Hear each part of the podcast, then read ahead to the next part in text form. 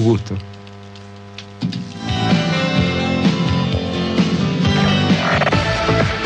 Nacional Noticias. El país en una sola radio.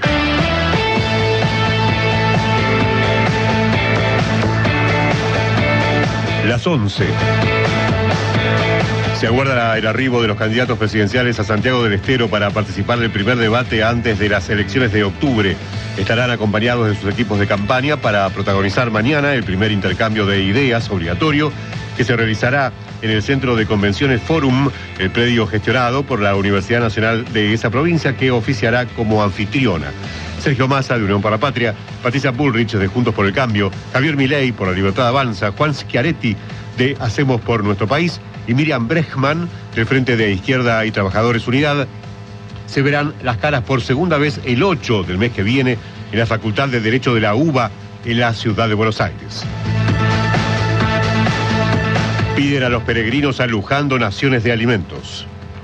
Móvil Miles de jóvenes comenzaron a realizar la peregrinación por los 65 kilómetros que unen el santuario de San Cayetano en el barrio porteño de Liniers hasta la Basílica de Luján en la provincia de Buenos Aires bajo el lema de la búsqueda de la unidad entre los argentinos. En ese contexto, el pedido a los creyentes es que concurran con alimentos para ser donados a quienes más lo necesitan. La imagen peregrina hacia la Basílica de Nuestra Señora de Luján, junto a muchos hermanos y hermanas nuestras. Invitamos acercar algún alimento no perecedero para nuestros hermanos más necesitados. La palabra del rector del santuario de San Cayetano, el padre Lucas Arguimbau. Informó Cristian Varela para Radio Nacional.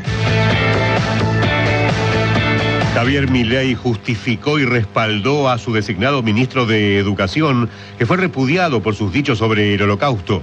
El candidato presidencial de la Libertad Avanza dijo que Martín Krause ya se disculpó y que en su fuerza no entregan gente buena por errores. En sus redes sociales, Milley consideró que los opositores que están montando a la cancelación de un hombre intachable como Krause en este país repleto de corruptos, delincuentes y asesinos, por una frase desafortunada por la que se disculpó, nos están confundiendo con uno de ellos, remarcó. Tránsito comienza a las 12 horas, dentro de una hora, la peregrinación a Luján de San Domingo, desde San Cayetano Liniers hasta la Basílica de Luján. Ya está cerrada Rivadavia, la segunda Rivadavia, los autos pueden transitar por la autopista del oeste. Recordemos también que todas las de los dos puentes Zárate Brazo Largo están habilitados a Ríos y la ruta 8 y 9 habilitadas en la provincia de Buenos Aires. Ernesto Arriaga, para Radio Nacional, para todo el país. Datos del tiempo. En esta nueva hora, el punto más cálido en Argentina bicontinental se registra en San Ramón de la Nueva Orán, Salta, con cielo cubierto y humo, temperatura 22.6, humedad 33%. En tanto, en Buenos Aires alrededores sigue el buen tiempo, sol para todo el fin de semana, pero fresco. Hoy la máxima de 18, mañana una mínima de 7, una máxima de 22. Lluvia solamente en la semana para la tarde noche del martes, jueves y viernes los días más cálidos, con 25 de máxima, típicas marcas térmicas primaverales. Ahora, cielo despejado, todavía está fresco, hay sol, 12.7, humedad 56%, presión atmosférica 1021,2 hectopascales. Informó la radio pública en todo el país. Pasó otra hora en la Argentina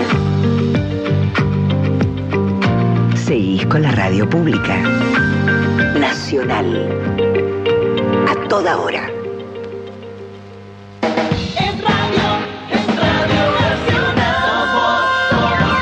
Radio Nacional Bahía Blanca, AM560, la radio pública.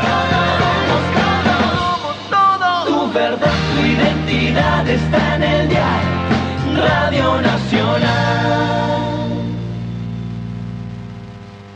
Se viene Rock in Ria, el primer festival 100% local, el 30 de septiembre y el 1 de octubre en el puerto de Bahía Blanca. Vení a ser parte de este evento que reunirá al talento rockero local, shows en vivo, 8 bandas por día, full tracks y los cierres estelares de cada día, consoladores sin careta y luceros el ojo daltónico. ¿Estás listo para el Rock in Ría?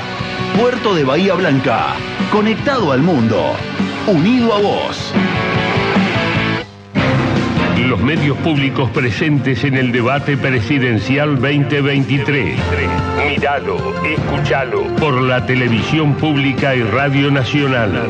Este domingo, a partir de las 20.30 horas, toda la previa con Marco Cittadini por Nacional.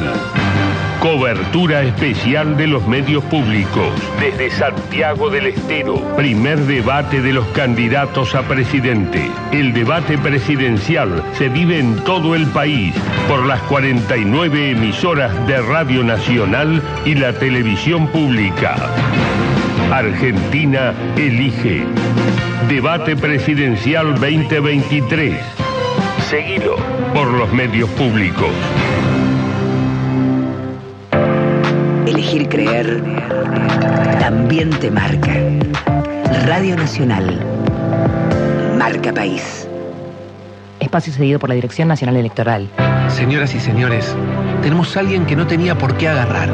Y teniendo la deuda más grande que un país contrajo en la historia, agarró el fierro caliente igual.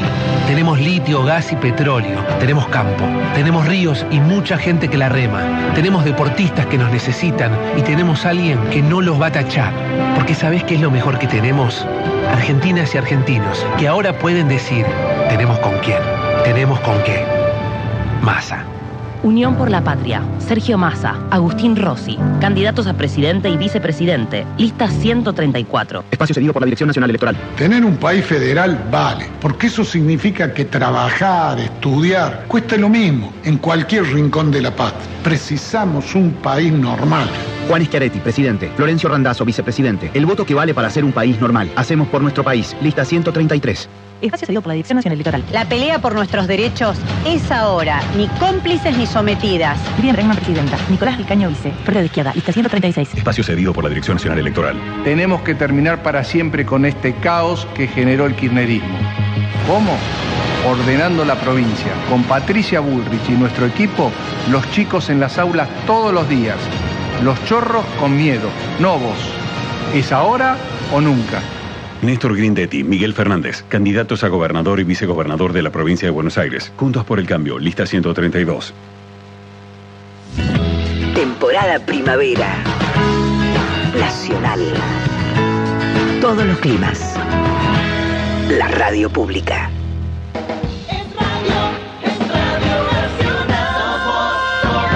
Radio Nacional Bahía Blanca, AM560. La radio pública. Verdad, tu identidad está en el. Radio Nacional.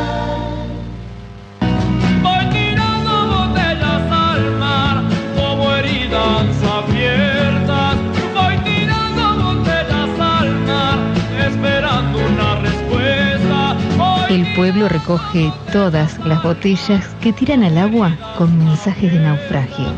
El pueblo es la gran memoria que recuerda todo lo que aparezca muerto en el olvido. Hay que buscar esas botellas y refrescar esa memoria. Leopoldo Marechal.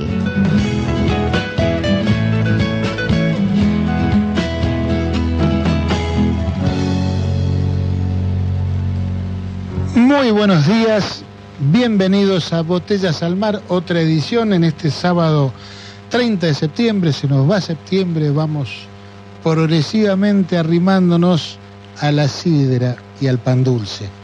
Esto con las connotaciones dejémoslas aparte. Eh, muy buenos días a nuestro operador estrella, como todos los sábados, Daniel Erger. Eh, y también buenos días a Ricardo Anuncio, que está aquí con nosotros como todos los sábados. A la distancia, un abrazo a Gabriel Carini y Daniel Guerín. Hoy Daniel Guerín no nos acompaña. A mi derecha, Juan Reginato. Y a mi izquierda, eh, algo no acostumbrado, y que podríamos decir que lo reemplaza Daniel Guerín, pero con mucha solvencia. Anaí Junquera, que es de Hijos Bahía Blanca y hasta hace un ratito estuvo participando. Hola, buenos días, ¿cómo están? ¿Cómo estás? Muy bien. Bueno, bienvenida, una hermosa idea esta de tenerte acá con Bueno, nosotros. sí, acá me sigo sentada en la- en el mismo lugar. No te tuviste que rato. mover, decís. En realidad no dejamos que saliera, le fuimos bloqueando la salida y quedó en el muchas mismo. gracias. Y una linda idea, además, este, casi una necesidad tener una voz femenina Es en este estudio tan masculino que tenemos. Pero bueno, así se dieron las Y nos cosas. faltan, una- no- no- nos faltan unas, unas- unos golpes de, de, de escofina para sacarnos alguna. Algunas callosidades Sí, que tenemos. callos. Bueno, antes que nada, como siempre, recordarles este, las vías de, de comunicación, que es el WhatsApp de la radio, 291-510-0798. Eh, ahí pedimos que manden mensajes por escrito, no audios. Y recordarles también que pueden volver a ver el programa en YouTube, donde queda alojado, o en nuestra página lagrapacontenidos.net.ar o en Spotify. Dicho esto, como todos los sábados, este, ya vamos dando formal inicio al programa. Eh, este formal inicio arranca con un aviso parroquial. Es para recordarles a todos que el día 4 de octubre, que semana que viene, lo tenemos a Jorge Dorio en el Salón Manuel Calvo de Esmata, ahí en Blandengues 142, eh, haciendo la presentación de su libro La evolución de octubre, que es un libro que hemos definido como poesía con las patas en la fuente. Imagínense por qué. Así que como venimos diciendo en la difusión, la presentación del libro es un muy buen pretexto para juntarnos, para vernos, para pensar juntos, para reflexionar. Y encima encabezados por Jorge Dorio. Así que los esperamos, es el 4 de octubre a las 19 horas, repito, en Esmata, Blandengue 142. Muy buenos días, don Juan Reginat. Muy buenos días. Yo este, escuchaba atentamente y me quedé pensando que también teníamos eh, para el próximo martes en el, el- programa habitual que hacemos en la radio de la UTN eh, con entrevistas en el aula 1, vamos a seguir tratando eh, temas vinculados con la ciencia, con la técnica, con la música, con los sindicatos y con los empresarios. Así que también allí la invitación para el martes a las 19 horas. Eh, ¿Qué más? Una semanita interesante. Vienen muchas tenido, cosas ¿no? también y lamentablemente el mismo día que, que la actividad con Jorge Dorio, eh, pero tenemos que difundirlo igual porque es sana competencia. Crezcan todas las margaritas. Exactamente. Tenemos la presentación del documental Memorias de la Militancia sobre la recuperación de la democracia y es en la universidad, ahí en el local de Rondó 29, y es una actividad que está coordinada por José Marcilese, que es amigo de la casa, doctor en historia, muy querido por todos nosotros. Por ende, aunque difun- aunque mm, hace la competencia con nuestra actividad de Jorge Dorio, la difundimos igual. El sol sale para todos, señores. Es el 4 de octubre a las 19 horas. Eh, en el caso de José viene de presentar su libro en la Universidad Arturo Jaureche eh, y ha, venido desarrollando el tema, mm, muchos temas locales, sobre todo del peronismo local que mm, siempre nosotros cuestionamos la, ausencia, la falta de estudios sobre los movimientos populares. Paradójicamente, los movimientos que más inciden en la vida de nuestro país en las universidades son poco estudiados. Bueno, este no es el caso. Este- en el caso de José ha profundizado mucho y lo ha profundizado desde el plano local. Así que bienvenidas todas sus, sus contribuciones y sus presentaciones. Por supuesto. Bueno, vamos a comenzar eh, el análisis de la semana como hacemos todos los sábados. Por supuesto, Anaí, mete la cuchara con total libertad. No sé lo que estás diciendo. pero te vamos a te vamos a frenar. Bueno, te Bueno, das problema. No, bueno, la, la primera cuestión que podría tocarse es eh, el debate de candidatos que hubo el, de a- candidatos a intendente ahí en las escuelas medias de la universidad. Eh, el 27 de septiembre el primer debate entre candidatos a intendentes. Em, una de las candidatas no fue, no se hizo presente, no sabemos por qué, tampoco interesa demasiado porque la cuestión es que no fue. Eh, y bueno, de manera que el debate quedó concentrado ahí en dos expresiones que son Lieberman y, sus bienes. No sé si tenés algún comentario para hacer ahí, que lo tuviste a Federico hasta hace Bueno, un estuvimos ahí, eh, él comentaba sobre todo sobre las propuestas que presentó ayer. A mí me parece que este es, es más allá de que es el espacio donde por lo menos nos sentimos este, que estamos eh, trabajando y, y donde sentimos eh, por donde, donde este, se puede construir un país mejor, ¿no? Pero más allá de eso, en cuanto a solidaridad, construcción y algo sólido, presentar programas que como recién dijo Federico, eh, un libro con los programas, bueno, ni siquiera eso surge de, de otros candidatos, ¿no? Eh, como presentar las propuestas. Sí, Hay- está carente de, de propuestas los otros espacios. Eh, me parece que más o menos uno ya, los que tenemos un poco de experiencia o que tenemos edad o que conocemos un poco, sabemos de qué va cada candidato, pero sin, este, sin tener eh, realmente, bueno, las, las- las directivas o los proyectos o las propuestas que, que piensan este, abordar. Eh, eso es lo que puedo decir. Con respecto a, los debates en general, a mí me parece que, por ejemplo, en, todo lo que tiene que ver escuelas públicas o universidades públicas, este, me parece que enriquece eh, el, el escenario de las elecciones. A mí me parece que lo enriquece. No así otros escenarios como en algunos canales de televisión, etcétera, digamos, este, porque bueno, pues son otras reglas también. Sí, son un simulacro de debate en realidad. Eh, la cuestión es, como para ab- seguir abordando este tema de la forma de presentación de las ideas, de las plataformas. Eh, esta semana también eh, Susbieles anunció la apertura de su página web, que es federicosusbieles.ar, eh, que la estuve curioseando y realmente eh, una página muy bien diseñada, muy amigable y que realmente contiene este documento de 200 y pico de páginas con un resumen acabado de la propuesta. Y un poco continuando lo que vos decías, me parece que en el ámbito local al menos es la única propuesta que se ve, que se palpa, que se lee. Eh, de los otros sectores, la verdad, no he escuchado ninguna.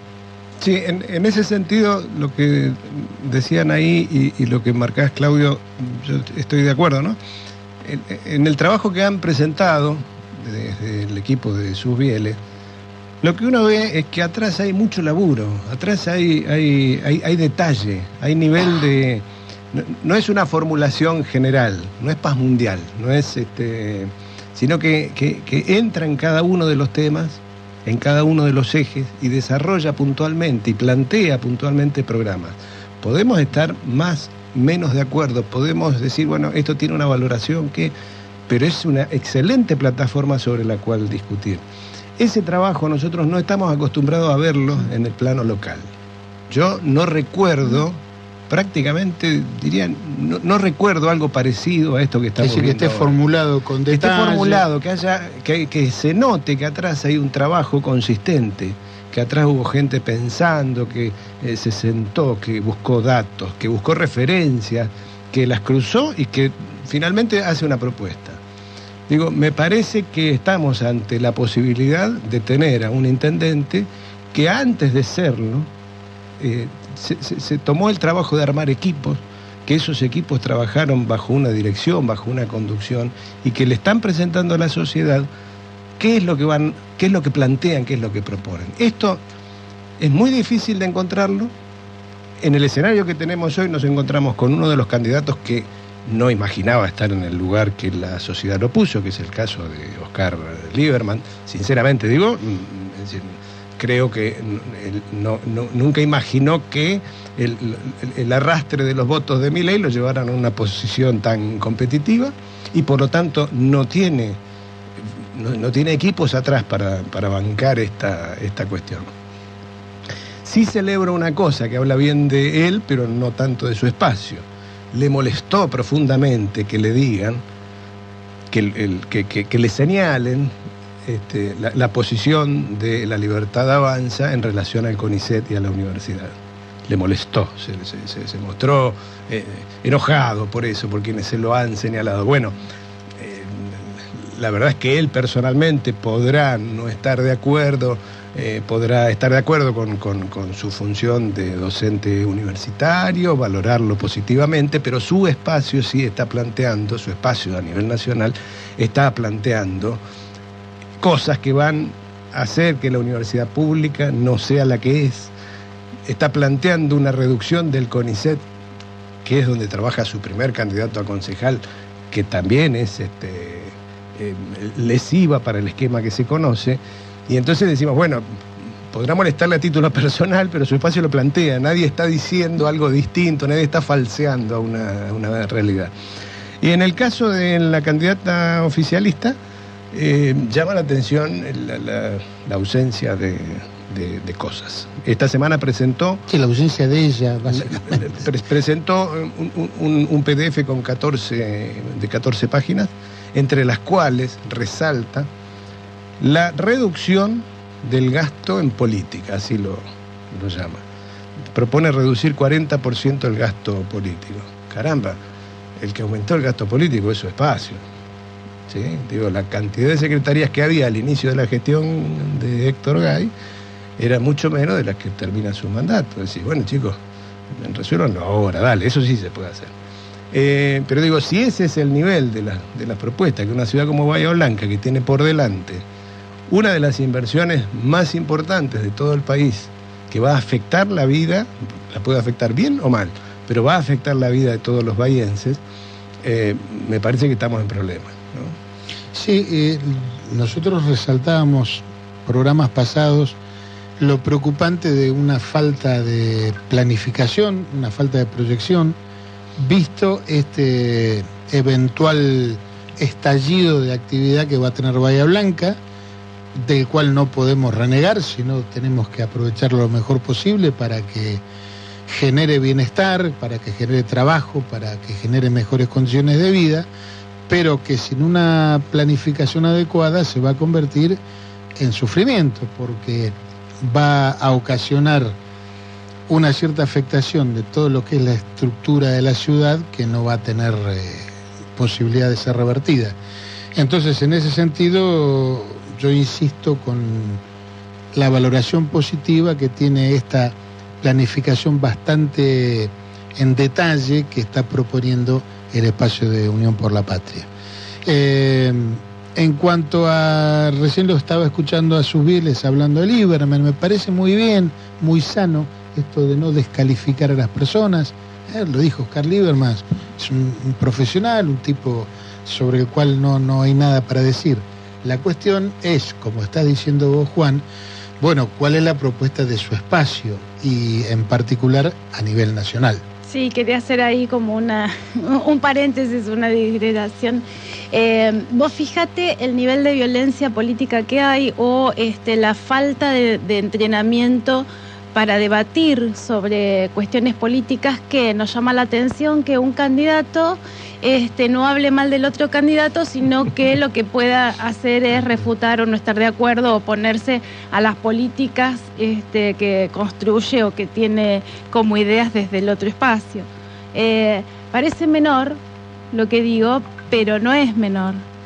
Eh, me parece que hay un tiempo de, de- que hay que repensarnos esto y lo digo tanto en lo que es violencia política que se ve, que se ve, digamos, que, que por lo menos tuvo, que vino en escalada, vino en escalada hasta llegar, por supuesto, a- al intento de asesinato eh, a Cristina y después ahí bajó un poco, pero no, no el nivel de violencia verbal que lo vemos en un montón de lados. Y con esto cierro para seguir. Em, no estamos acostumbrados, esta democracia, con, con los 40 años de democracia, nos debemos poder darnos esos debates persona a persona, común, digo, no solamente los políticos, las políticas, este, sino las personas comunes, de poder confrontar o poder debatir esas ideas sin que afecte este, la subjetividad de la otra persona y sin que esa discusión signifique nada más que eso, que poder intercambiar este, opiniones y que me parece que es todavía una deuda que tenemos en nuestros 40 años de democracia. Sí, tal cual.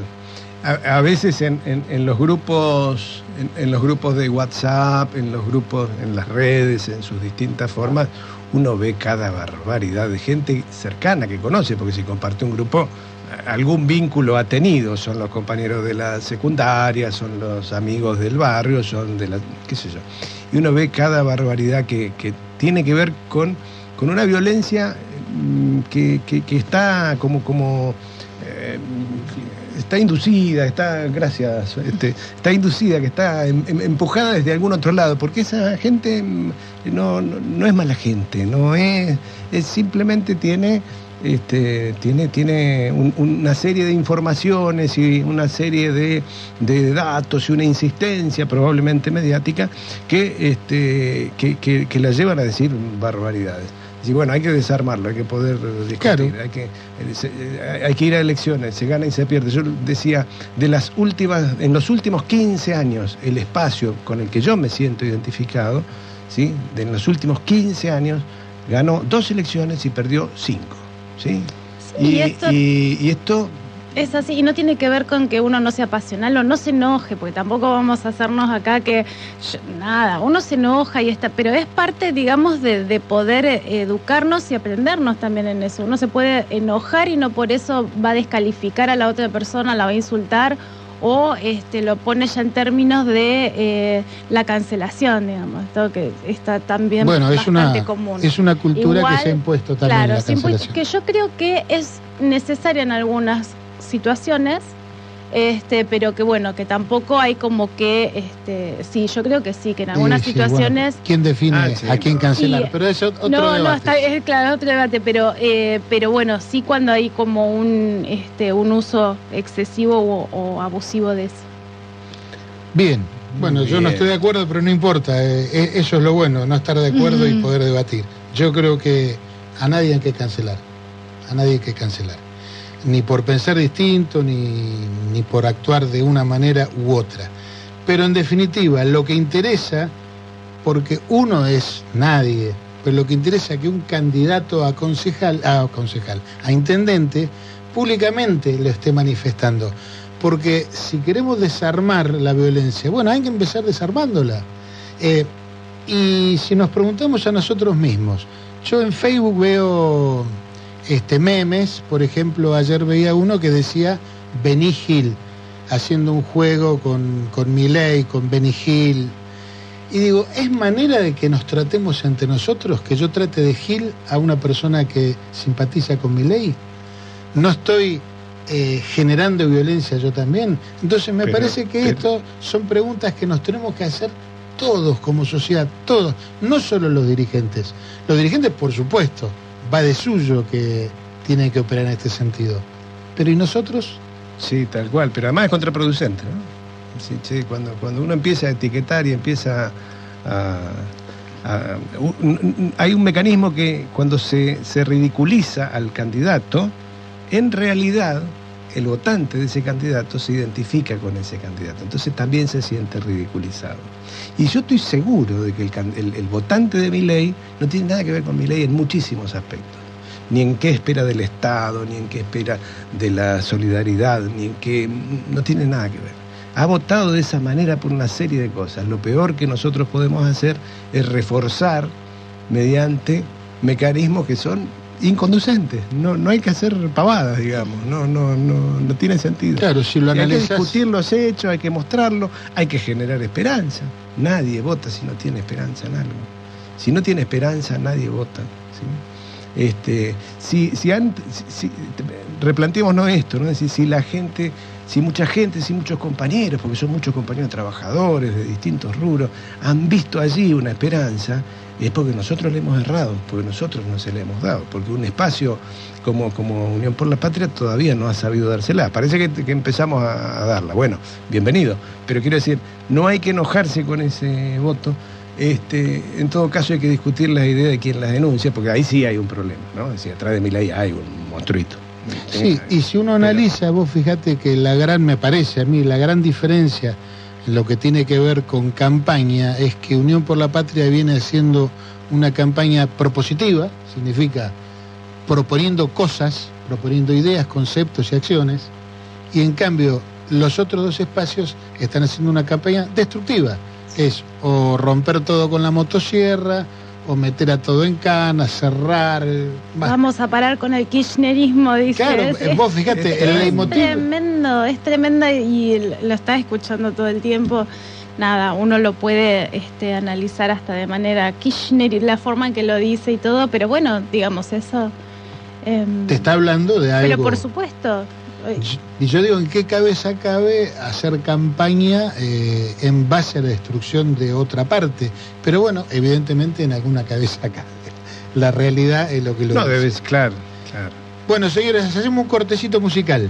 Eh, recordando que el 27 de septiembre se cumplieron años de la partida de Raúl Carnota, un brillante guitarrista y cantautor, con el cual, siendo un poco autorreferencial, tuve el privilegio de compartir algún asado. Yo nunca bibliotecas ni museos, siempre asados. Así que lo recordamos a Raúl Carnota, el gran Raúl Carnota, con un clásico de clásicos, Grito Santiagueño.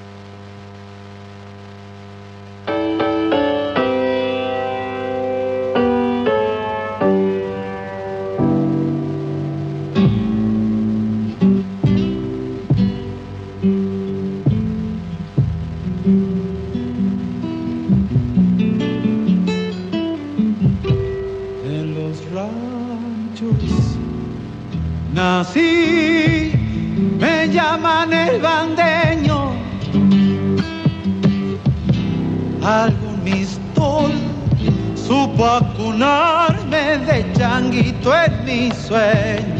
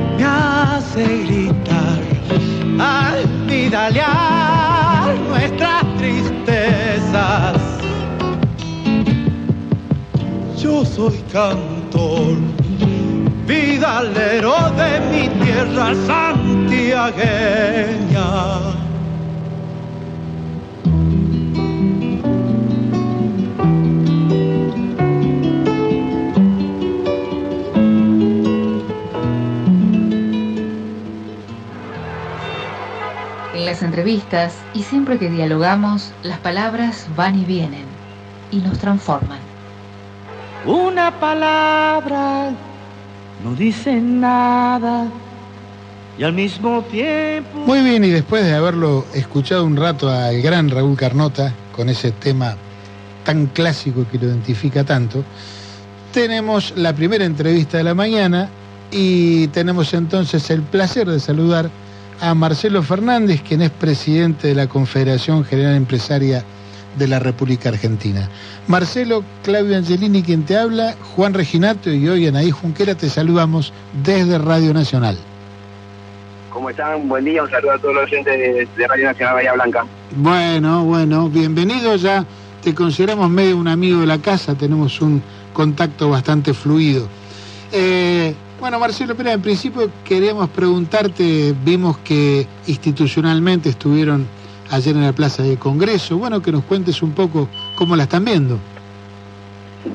Bueno, sí, más, más que nada estuve a título personal, estuve a título personal porque en realidad la, la CEGERA es una actividad gremial empresaria y sus cámaras no siempre quieren participar en política, Ajá. con lo cual Marcelo Fernández es el presidente de CEGERA, pero hemos creado la mesa empresaria más a presidente, donde hay muchos empresarios sueltos y de diferentes lugares del país que no pertenecen a alguna cámara o federación federal tejera, con lo cual le dio una mayor amplitud. No una representación institucional. Claro, no. Pero bueno, no puedo, no puedo defenderme de la presidencia. Así que soy, soy quien soy, pero bueno, estuve, estuve a título personal porque armamos esa mesa y bueno, uno termina siendo referente, porque no estuvimos en el palco. Eh, la verdad que bueno, tuvimos una gran convocatoria, agradeció el ministro nuestra presencia y la de los dirigentes sociales, trabajadores, y estuvimos eh, bueno, celebrando lo, que ayer este, se hizo ahí dentro de la institución, ¿no? O sea, dentro de la dentro de este acto, digamos. De, se anunciaron la, la exención de ganancias para la cuarta categoría, la financiación para, la- para las pequeñas y medianas empresas de 120 cuotas de. O sea, anuncios que realmente veníamos trabajando hace mucho y que se hicieron ahora, dicen, por problema electoral, pero nosotros creemos que se hicieron por realmente está en la intención de generar más trabajo y más producción de parte del ministro o el candidato. Mar- Marcelo, buen día. Juan Resinato te saluda. Eh, Hola, Juan. ¿Cómo estás?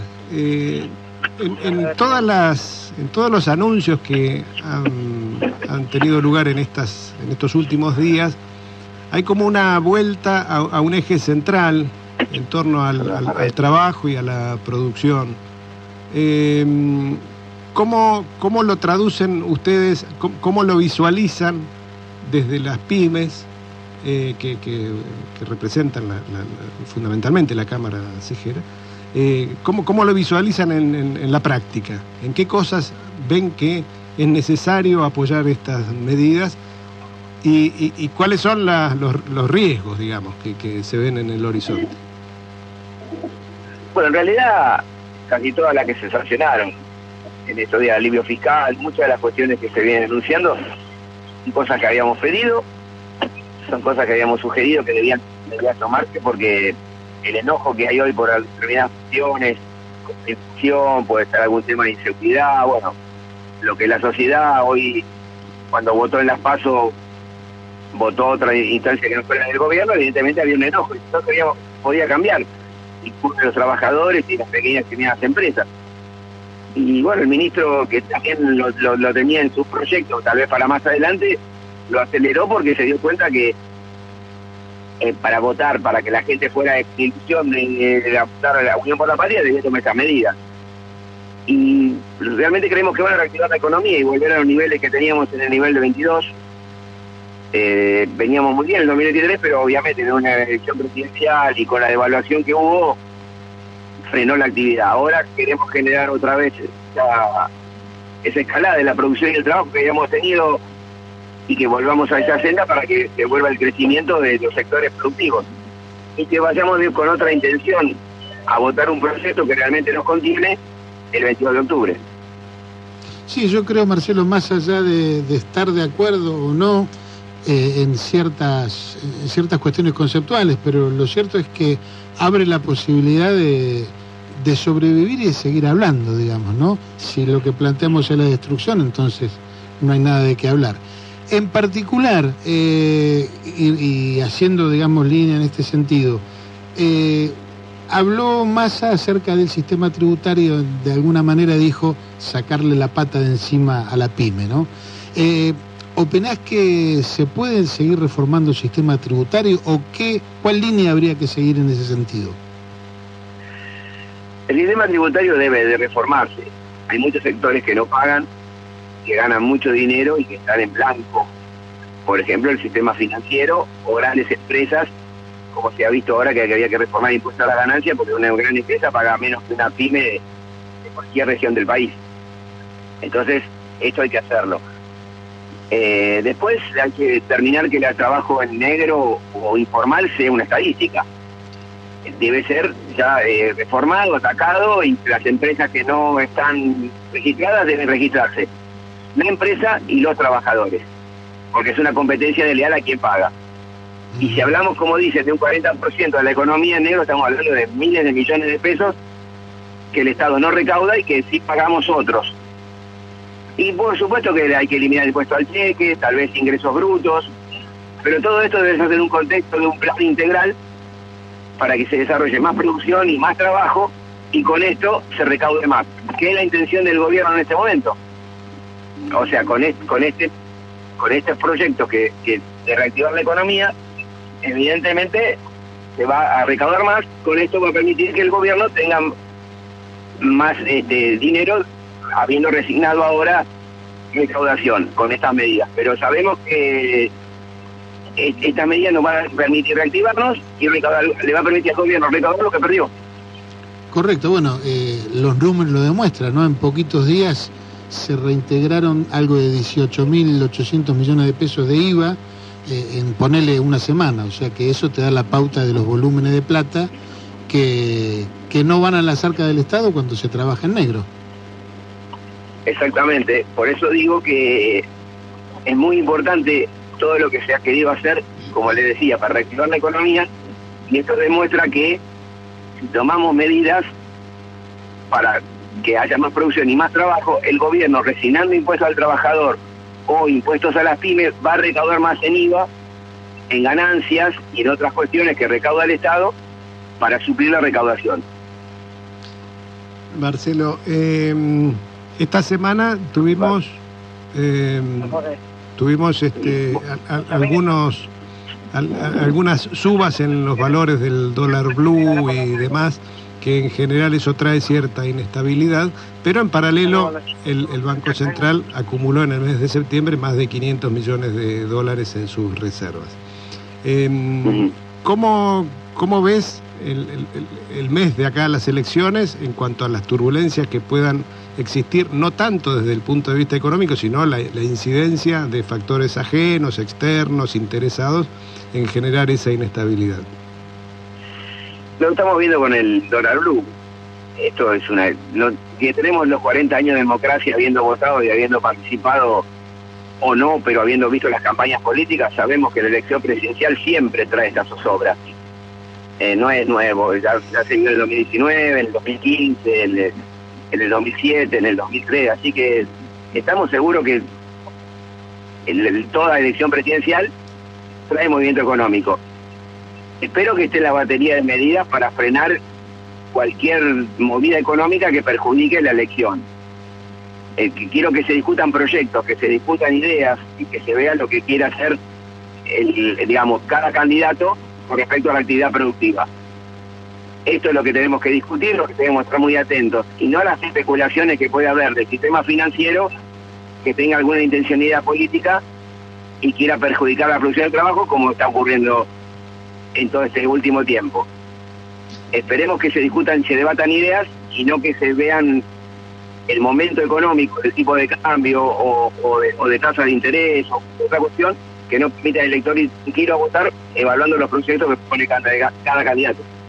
En, en ese sentido, eh, digo, dar esa discusión siempre es más complicado porque poner una placa que dice dólar blue a 800 es dura, se, se tarda un segundo y medio, mientras que dar la, la- la explicación de las razones, de los por qué, de cómo, de, de- de- de cómo se llegó a esta situación y, y cuáles son las causas reales de la inflación y demás, tarda bastante más.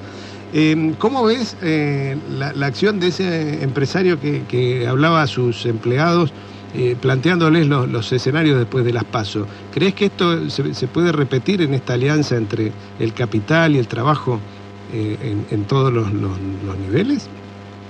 Es lo que estamos haciendo los empresarios eh, en la mesa empresaria, justamente le pedimos a todos los empresarios que le hablen a sus trabajadores, a sus pares, porque esa es una campaña mucho más de clase media y nuestra que de la política, porque los que nos estamos jugando mucho somos nosotros. Entonces tenemos que participar, no, no dejar que solamente los candidatos o los políticos hagan campaña, sino que nosotros nos tenemos que inmiscuir y hablar con nuestros trabajadores y con los empresarios y los espacios que nos dan ustedes gentilmente para poder transmitir nuestras ideas y que sea el eje del debate y no que no que hablemos otras cuestiones que no, no tienen nada que ver con la producción y el trabajo y que nos confundan. Por eso estamos haciendo los empresarios esta campaña codo a codo con los trabajadores, con, con- con nuestros pares para justamente aclarar cualquier cuestión que genere dudas en el electorado. Di- digamos que eh, en defensa propia lo hace, en defensa propia de los Sí, trabajadores, de los empresarios y de las pymes. ¿no? Este, Exactamente, es lo que estamos haciendo. Y queremos justamente inculcar esto, de, de que se debata qué están haciendo y hacia dónde nos quieren llevar, cuáles son las ideas que nos van a llevar adelante y cuáles nos llevarían al pasado que realmente nos perjudicó y mucho. La, la última de mi parte, Marcelo. Eh, ¿Cómo ves el, el 2024? eh, como, como, con, con qué expectativas mirás el 2024? Y obviamente esperando que primero con el 22 de octubre, ¿no? Y en caso de haber balotas también, ahí estamos centrados. Pero realmente con las posibilidades que tiene Argentina, eh, con la minería, con el gas, con el, el petróleo, bueno, obviamente con el litio, tenemos grandes posibilidades de salir adelante. Y encima si no hay sequía, ¿no es cierto? Que estaría bueno que no, que no haya. Y me Pero parece, si Marcelo... ponemos, ¿cómo? No, no, perdón. No, no, dale, dale. si te ponemos toda esa variable arriba de la mesa y vemos qué, qué futuro tenemos, realmente es muy promisorio. El tema es que se tienen que dar muchas condiciones, sobre todo que haya un gobierno que quiera defender lo nuestro, defender nuestras materias primas, agregarle valor y generar un proceso productivo. Y por eso digo, si tenemos la posibilidad de, de que Unión por la Patria sea gobierno, seguramente las posibilidades económicas del país van a ser muy buenas. Si Sí. no, la verdad tengo dudas. Digo, son posibilidades ciertas porque ya la realidad está demostrando, por ejemplo, que con el gasoducto en poco más de dos meses se ahorraron más de 400 millones de dólares de gas. Es decir, que no estamos hablando de una posibilidad lejana, eh, sino una posibilidad que tenemos a la mano, ¿no es cierto? Así que sí, así que sí. tiene que ver hay con, que- hay que con quién gobierne, ¿no? Exactamente, por eso digo que vamos a vamos a trabajar muy arduo de acá al 22. Les agradezco muchísimo el espacio que me dan porque podemos convencer a los empresarios bahienses y a los trabajadores. Tenemos mucho la- laburo por delante de acá al 22 y si hay que palotar. Y después sí, realmente discutir nuestra participación activa de trabajadores y empresarios, como hicimos ayer en la Plaza de los Congresos. Pero a futuro, el, cuáles son las decisiones y los planes y proyectos que hay que llevar adelante. Bueno, Marcelo, como siempre, nosotros a disposición de ustedes para, para lo que fuera menester a ese efecto. Te mandamos un gran abrazo y muchas gracias. No, gracias a ustedes y bueno, cuando ustedes lo dispongan, acá estoy. Muy Gracias, bien. Marcelo. Era Marcelo Fernández, titular de Cejera, un tipo muy abierto a pesar de ser el dueño de una fábrica de cierres. Qué paradoja, ¿no? El humor- Señores, un poquito de El humor música. de Angelini. Eh, humor Angelini, sí. Eh, el 26 de septiembre del 69 aparecía el Abbey Road, un disco legendario de los Beatles. Lo recordamos escuchando Something.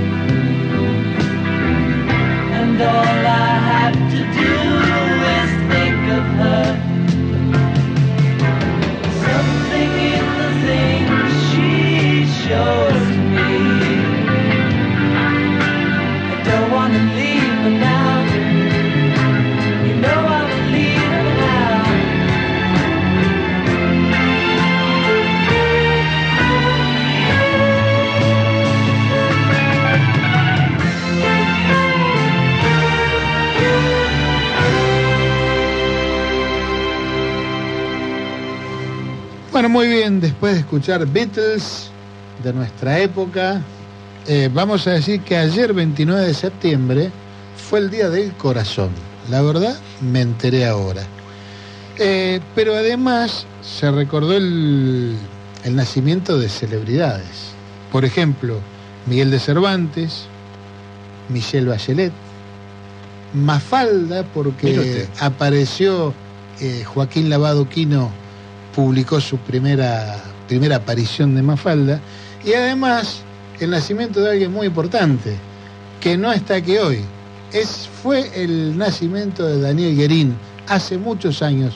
Fue un poco después de Miguel de Cervantes, que lo estamos nombrando. Así que por eso no lo tenemos acá, le hemos dado franco por cumpleaños, pero le mandamos públicamente un gran abrazo. Un, un abrazo de corazón, así completamos. Claro, cerramos, cerramos la Cerramos celebración. el aviso para un. Y se lo decimos con acento bachelet para que sea completo. po. Bueno, Así es. esto es un poco la, la chanza, pero también el, el homenaje de corazón a nuestro compañero. Felicidades. Feliz cumpleaños. De alguna manera es el responsable de que, o el irresponsable, de haber hecho el caminito para que nosotros estemos haciendo este programa hoy acá. Sí, porque es el que tiró la idea. Entre ¿no? otras cosas. ¿sí? Así que este, un, un abrazo a la distancia, Daniel. Bien, eh, también hace muy poquitos días eh, tuvimos, la Argentina tuvo el privilegio, y lo pongo entre signos de pregunta, de tener un sitio de memoria declarado Patrimonio Histórico de la Humanidad. Eh, la ex ESMA fue así, así declarada, ¿no? Sí, eh, yo justamente esta semana por, por cuestiones familiares estuvimos en, en Buenos Aires y eh, conocí el, el lugar, el espacio de memoria de la ex ESMA. Es verdaderamente impactante, más allá de que todo lo que, o muchas de las cosas que, allí sucedieron, las, las hemos escuchado, las hemos visto, las, las hem- hemos escuchado los relatos de los sobrevivientes, desde los juicios a las juntas, de todo lo demás. El estar en el lugar es impactante. Yo no, había hecho nunca fuerza por estar en el, por ir a visitarla. Y, esta vez fuimos. Está el- el- el avión de los vuelos de la muerte. Eh, y, digo, me parece que, es importante desde el punto de vista de, tomar dimensión de lo que fue la dictadura, de lo que fue ese centro clandestino de detención, el- límite, no sé si hay un límite, todos los días uno se sorprende de que hay un escalón más abajo. Es decir, bueno, en, en las cosas que sucedieron en ese lugar mm, eh, impactan por la brutalidad, por la bestialidad, pero además también porque en ese mismo lugar vivía, vivía este, Chamorro con su familia, digamos, vivía, en- su familia vivía en ese mismo lugar donde se trasladaban personas, se las torturaba, se las... digo, Era el es- director de la escuela. era el director el- del- de la Escuela de Mecánica de la Armada. Ese sitio, eh, el- el predio de la ESMA, Néstor Kirchner lo, lo convierte en sitio de memoria. La ESMA es trasladada, ya no como ESMA, ahora se llama ESA a Puerto Belgrano, acá cerca.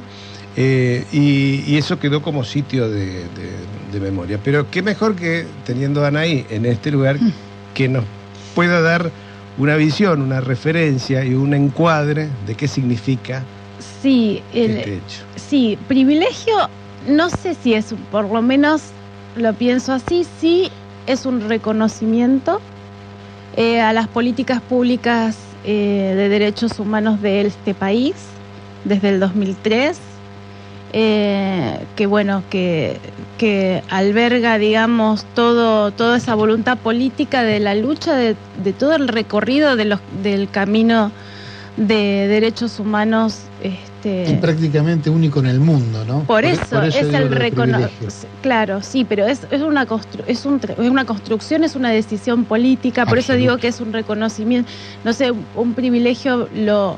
Está bien, depende de cómo lo tomemos, pero digo, me parece que por ahí, eh, o por lo menos como, como lo, lo veo, como lo pienso, es el reconocimiento de esas políticas de Estado que tienen continuidad hasta el día de hoy, con todas las dificultades que tenemos, porque las hay y son un montón, este, pero en este sentido no se ha perdido la continuidad. Y yo creo que, por ejemplo, el rescate, me sale así, discúlpenme, pero a mí me sale el rescate o la recuperación de ese avión, este, que vuelva justo al, al sitio ese, tiene un valor inconmensurable. Es una reparación histórica para nuestro país en mi modo de ver absoluta. Digo esto porque no, no hay puntos de acuerdo entre este organismo de derechos humanos o militantes este, de derechos humanos con respecto a esto último, ¿no? Que a esta recuperación. Eh, yo lo entiendo así.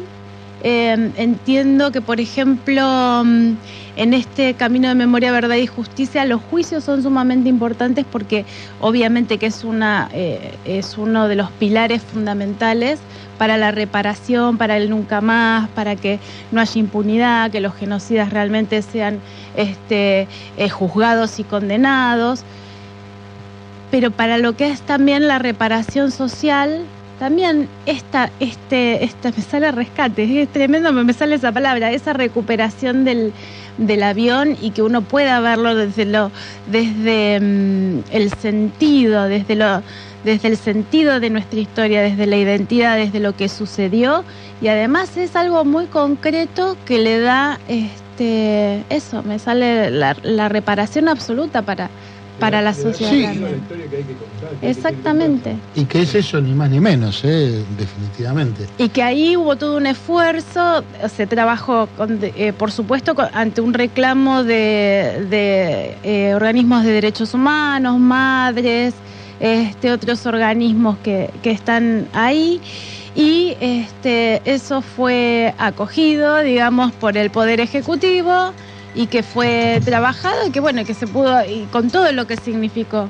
Este, que no fue así nomás tener un avión que estaba particular, que se claro. dedicaba este, Ese fue un a- proceso complicado. un sí, proceso complicado y que, digamos, este, no, estamos hablando de no, no, no lo tenés que comprar, que no estamos, bueno, con todo eso, digamos, a mí me parece como fundamental dentro de, lo, de ponerlo en la ex ESMA y que la ex ESMA ahora sea reconocida de esta manera a nivel mundial, bueno, significa que, este, bueno, como, sí, como, como, pa- como país somos realmente pioneros y los primeros en el mundo con respecto a las, a las políticas de derechos humanos. A eso me refería con privilegio, a eso me refería. Bien, nos vamos a las noticias porque ya estamos recordando que el 24 de septiembre del 40 nacía Amelita Baltar. Y la vamos a recordar con un tema de la operita con Astor Piazzolla que es Milonga de la Anunciación.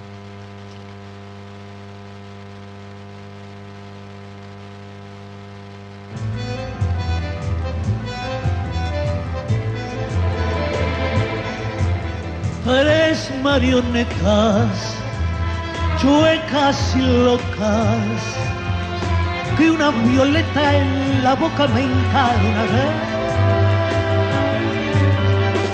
Con un cuchillo en los dientes por el revés de mis caderas tordillas surciendo pan, un gran remiendo en flor de inocuidez y sal. Flaco y en banda, cadenero, me anda un Jesús chapaleando de cuarta en la voz. Y un canyenguito solón con un compás de punto cruz y un dulce barro torcal de cruz del sur que hoy me ha puesto a temblar y un angelito de terracota tuerto del grito en la rota viudez de un un salmo en sanata con un Nacional Noticias. El país en una sola radio.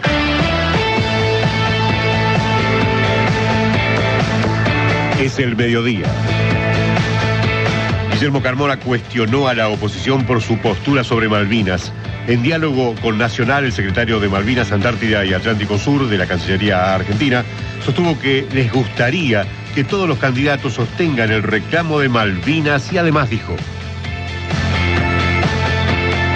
Entre los dichos de Milei y de Mondino que conceden a la posición británica lo que ellos quieren, que es eh, un pretendido derecho de autodeterminación que ni la Argentina ni, el- ni el- la comunidad internacional le reconoce. La posición de Patricia Bullrich respecto de que hubiera cambiado Malvinas por Pfizer, ustedes se acordarán de ese hecho bochornoso, ¿no? O el silencio de la izquierda, el silencio del gobernador de Córdoba y, y candidato a la pre- presidencia Schiaretti sobre estos temas, son muy representativos.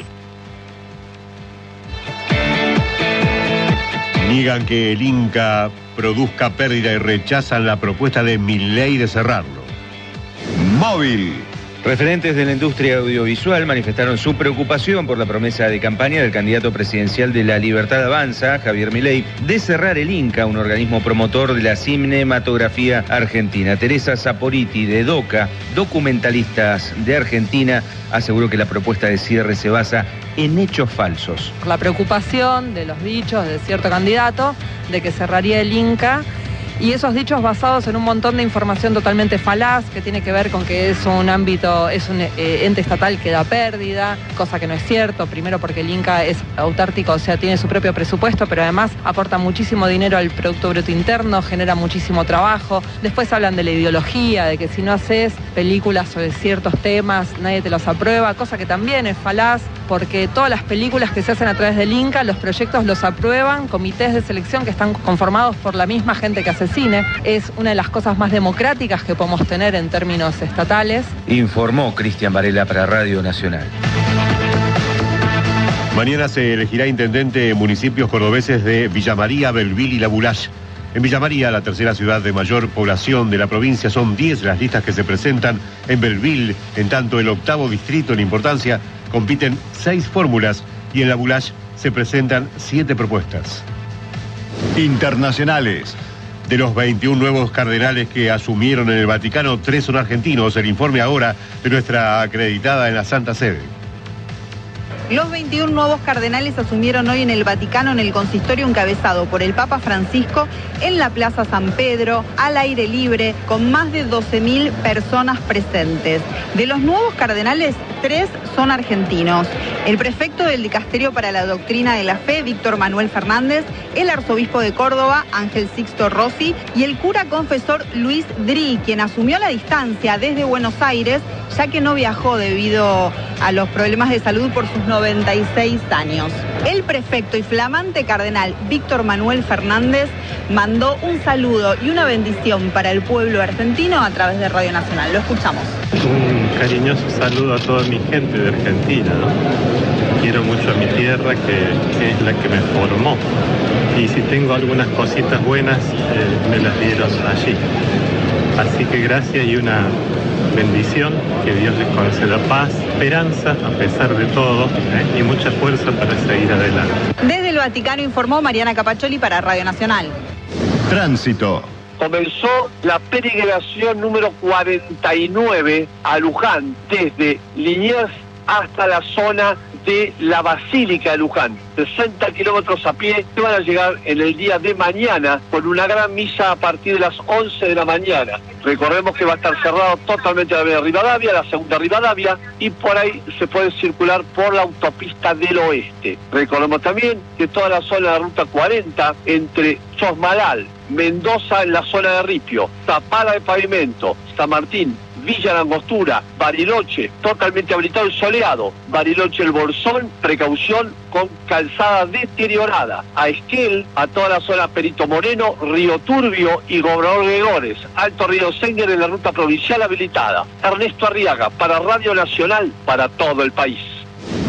Datos del tiempo. En este mediodía, en Isla Trinidad, Malvinas, territorio de la República Argentina, cielo ligeramente nublado, la térmica 4 grados 8 décimos, humedad 64%. En tanto en Buenos Aires alrededores, tenemos un fin de semana por delante excelente, soleado, aunque fresco. La máxima hoy treparía los 18, mañana mínima 7, máxima 22. Lluvias por la tarde, noche de martes, jueves y viernes, los días más cálidos con 25 de máxima primaveral. Ahora, cielo despejado, sigue estando fresco, 13 y medio la temperatura, humedad 52%, presión atmosférica 1020,9 hectopascales. Informó la radio pública en todo el país. Pasó otra hora en la Argentina. Seguís con la radio pública. Nacional. A toda hora.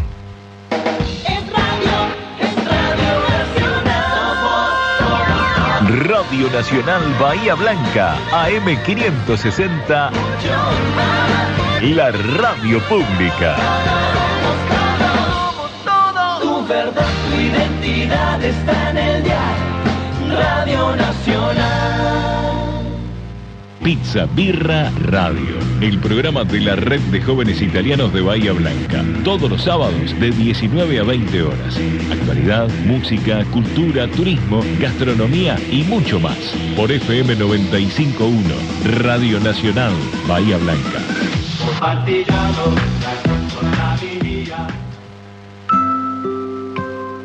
Papá, mamá, si tu hijo no mira a los ojos, Si te cuesta jugar o interactuar con él o con ella. si prefiere estar solo o no juega con otros niños, si se entretiene con juegos repetitivos como alinear o verlos girar, si le molestan los ruidos o que lo toquen, si tiene berrinches prolongados o difíciles de controlar. Tu hijo puede tener autismo. La detección e intervención temprana mejora el desarrollo del niño y le dan mayor calidad de vida a las familias. Consulta con tu pediatra. No te quedes con la duda. Es un mensaje de Puerto de Bahía Blanca, Apadea Bahía Blanca y Fundación CIAN. Sonidos contemporáneos. Una invitación de Carlos Rivas Wilson y Gustavo Fernández a girar dos horas por diversas expresiones de la cultura popular. Sábados por Radio Nacional Bahía Blanca FM 951, la radio pública. Sonidos contemporáneos. Los medios públicos presentes en el debate presidencial 2023. Míralo, escúchalo por la televisión pública y Radio Nacional. Este domingo, a partir de las 20.30 horas, toda la previa con Marcos Cittadini por Nacional. Cobertura especial de los medios públicos. Desde Santiago del Estero. Primer debate de los candidatos a presidente. El debate presidencial se vive en todo el país por las 49 emisoras de Radio Nacional y la televisión pública. Argentina elige. Debate presidencial 2023. Seguilo por los medios públicos. Se viene Rock in Ria, el primer festival 100% local, el 30 de septiembre y el 1 de octubre en el puerto de Bahía Blanca. Vení a ser parte de este evento que reunirá al talento rockero local, shows en vivo, 8 bandas por día, full tracks y los cierres estelares de cada día, consoladores sin careta y luceros el ojo daltónico. ¿Estás listo para el Rock in Ria? Puerto de Bahía Blanca, conectado al mundo, unido a vos. Elegir creer también te marca. Radio Nacional. Marca País. Espacio cedido por la Dirección Nacional Electoral. Te propongo terminar con el kirchnerismo de verdad y para siempre. Este país que te propongo es el que millones de argentinos queremos. Es ahora y es para siempre. Maximiliano Abad, candidato a senador nacional por la provincia de Buenos Aires. Juntos por el cambio, lista 504. Espacio cedido por la Dirección Nacional Electoral. La inflación no para de castigarnos. Los responsables son los empresarios que suben los precios y los políticos que se lo permiten. Los jugadores de dólares y el ajuste del gobierno y el FMI. Podemos pararles la mano. Miriam Breckman, presidenta, Nicolás del Caño, vice, frente de izquierda, lista 136. Temporada primavera. Nacional. Todos los climas. La radio pública. Estás escuchando LRA 13, Radio Nacional Bahía Blanca, AM 560. lobo marino que ruega que la sensatez vuelva a su lugar, que en vez de matarnos nos cuiden más. Muy bien, y volviendo de las noticias, lo primero que hacemos es saludar a Carlos Apaulaza, quien se ha hecho cargo de la operación del programa, como todos los sábados. Y vamos a hacer un par de, un par de anuncios. El primero, por ahí el más importante, es que el mañana domingo a las 20 horas va a tener lugar el primer debate entre candidatos a la presidencia de la Nación. Y por supuesto nosotros invitamos a escucharlos por esta querida Radio Nacional. Escuchar el debate por Radio Nacional le pone un condimento todavía mayor a- al debate. Si bien es cierto, como charlábamos en el bloque anterior, el formato del debate no es el que más nos gusta, eh, por ahí no se, no se presta para profundizar las propuestas, pero bien, eh, así es el debate, así que de- por lo menos vamos a, a estar presentes. Es mañana entonces. Mañana a las 20, 20 horas. horas. Y les, de- les pedimos que lo escuchen por Radio Nacional. Y hablando de debates, también el próximo 6 de octubre va a tener lugar eh, otro debate entre candidatos a intendente aquí de Bahía Blanca y se va a llevar a cabo en sede de la UTN, en 11 de abril 461, y va a ser a las 19 horas. Así que bueno, también es una, una muy buena oportunidad de conocer qué piensa y qué proyecta hacer cada candidato. En el caso del debate a intendente se va a poder ver por, además de escucharse por las radios de las universidades, se va a poder ver por los canales de YouTube de, este, y por el resto de las redes de ambas universidades. Así que mm, es interesante, sobre todo en esta en tanta, tanto ruido, escuchar directamente a quienes se presentan como candidatos, tanto a nivel local como mañana, escuchar este, con posibilidades de, de desarrollo. Va a estar picadito, va a estar lindo. Sí, hemos tenido el debate, lo vimos porque todo lo que pasa en Capital nosotros lo terminamos viendo, pero es decir, estuvo el, ca- el- el debate de candidatos a intendente de la ciudad de Buenos Aires, me niego a jefe de gobierno, me suena demasiado, el intendente, de la ciudad de Buenos Aires, este, y allí ya pudimos ver algunas cosas con algunos, este, con, el- con- con algunos candidatos que, que, que difícil, ¿no? Sí, che, este, no, no, no, no, uno no los, no los llevaría a la sociedad de fomento. Este, y bueno, así que el debate sirve para eso, sirve para que cada uno se muestre, se, se- se vea, exponga, eh, y, y habla, y, y habla por lo que dice y habla por lo que no dice también. ¿no? Bien. Así que Y ya que estamos hablando de hablar, eh, el, ayer viernes en la Plaza de Congreso tuvo lugar eh, un acto organizado por la CGT eh, en apoyo al candidato de Unión por la Patria, Sergio Massa. Eh, Massa dio un discurso, creo yo, a mi, a mi modo de ver, muy interesante, muy conceptual, si uno lo analiza. Entonces, se nos ocurrió hacer un cortecito, un resumen apretado eh, en dos partes. Así que ahora vamos a escuchar la primera. Qué lindo que es nuestro himno, qué linda que es nuestra bandera, qué linda que es nuestra patria.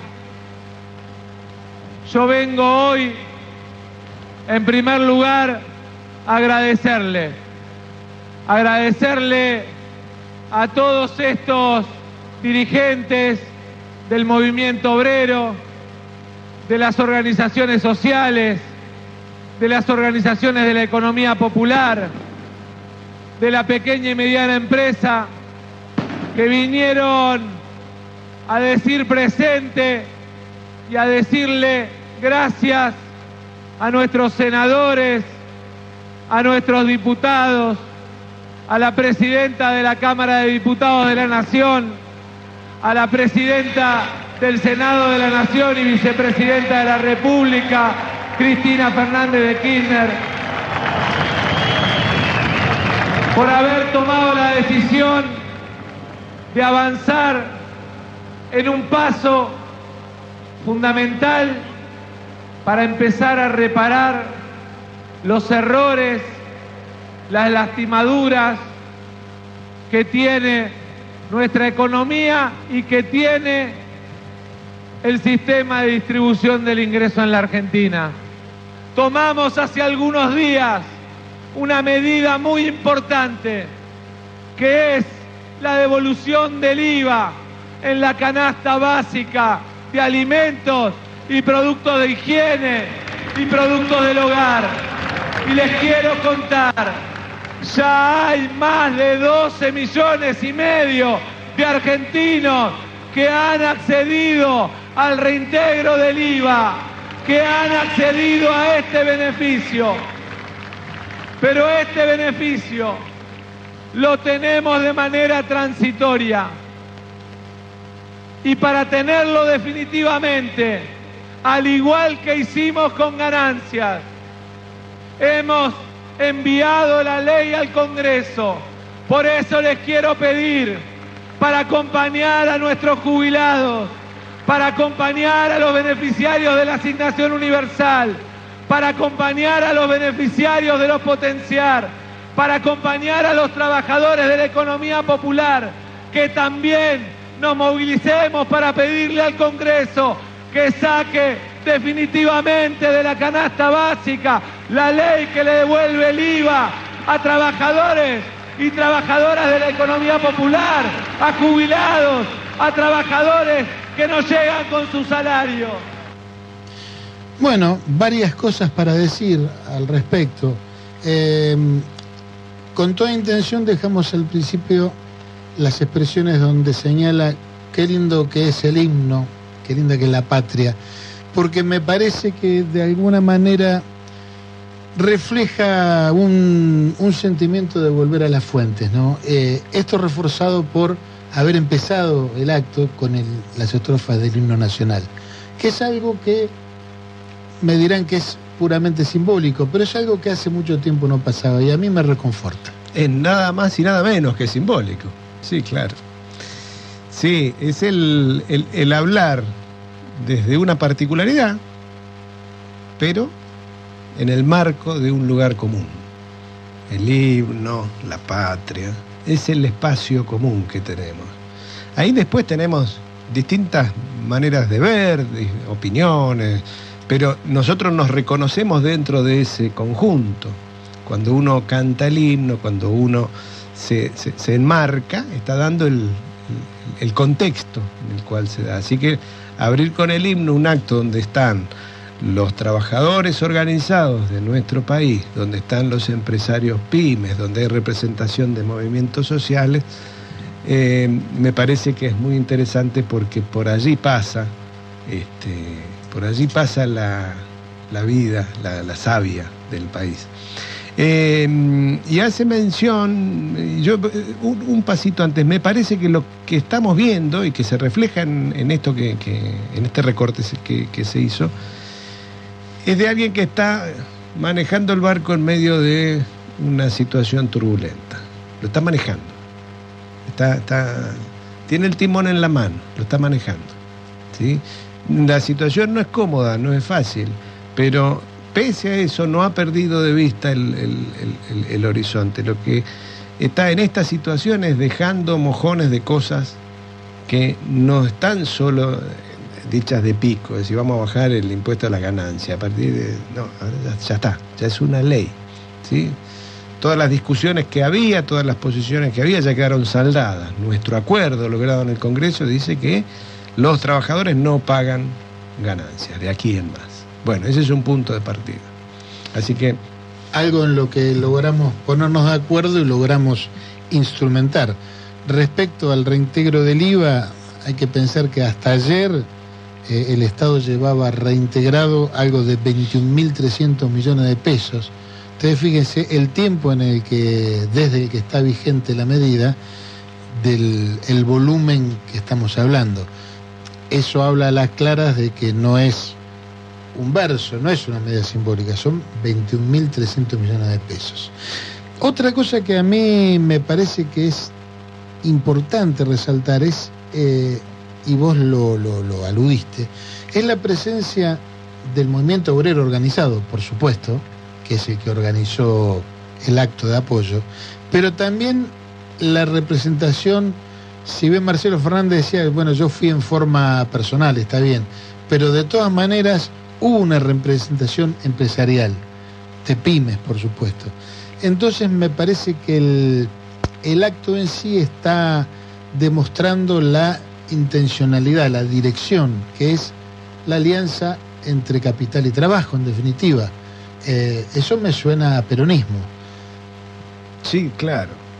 Claro, es volver a, a, volver a poner en eje, volver a poner en foco la cuestión del trabajo, la cuestión, la cuestión de la inversión, la cuestión de la generación de empleo, la cuestión del, de las empresas, la generación de empresas. Sin empresa no hay trabajadores.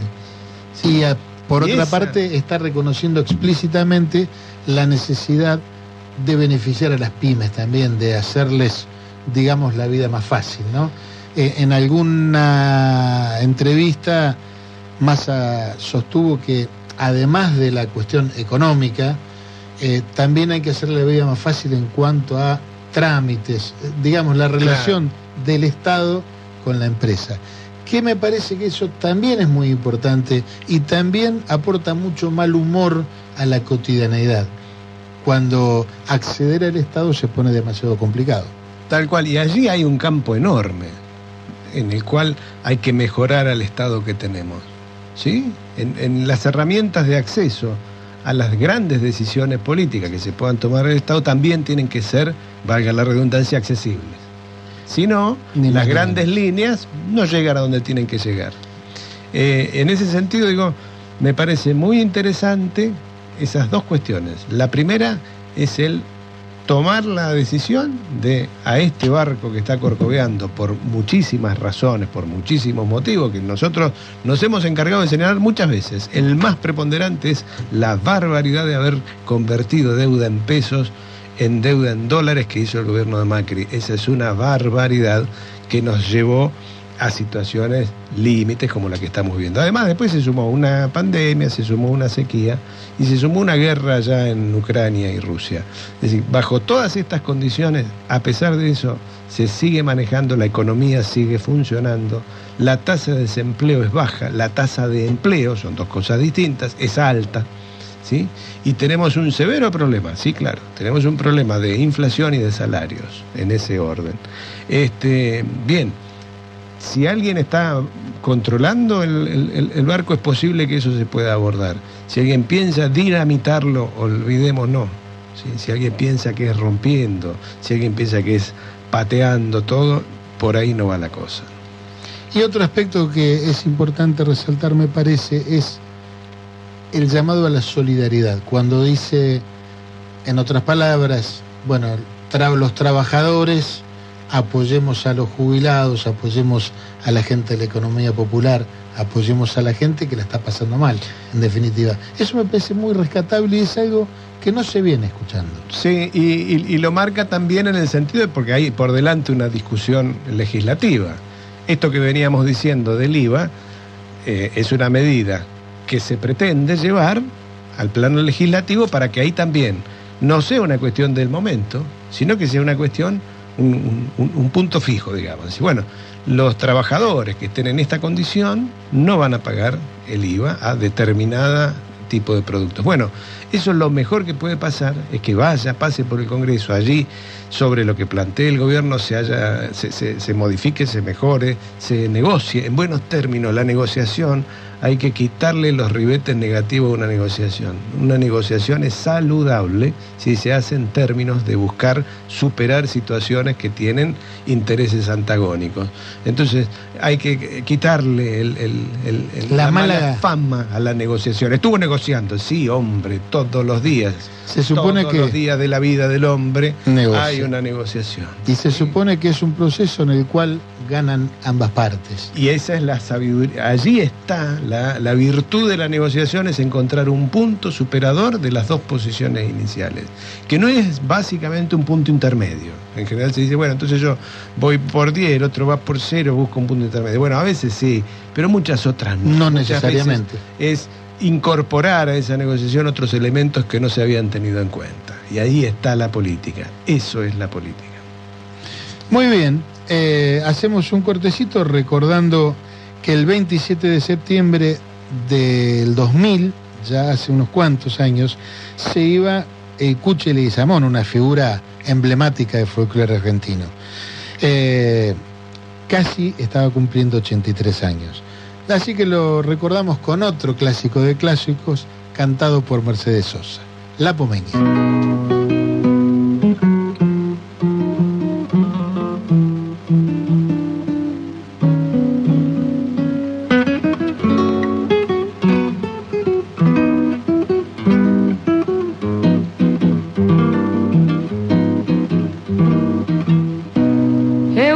Eulogia tapia en la poma, al aire da su ternura. Si pasa sobre la arena y va pisando la luna. Si pasa sobre la arena y va pisando la luna trigo que va cortando madura por su cintura mirando flores de alfalfa. Sus ojos negros se azulan mirando flores de alfalfa. Sus ojos negros se azulan tu casa te está llorando. Porque te roban eulogia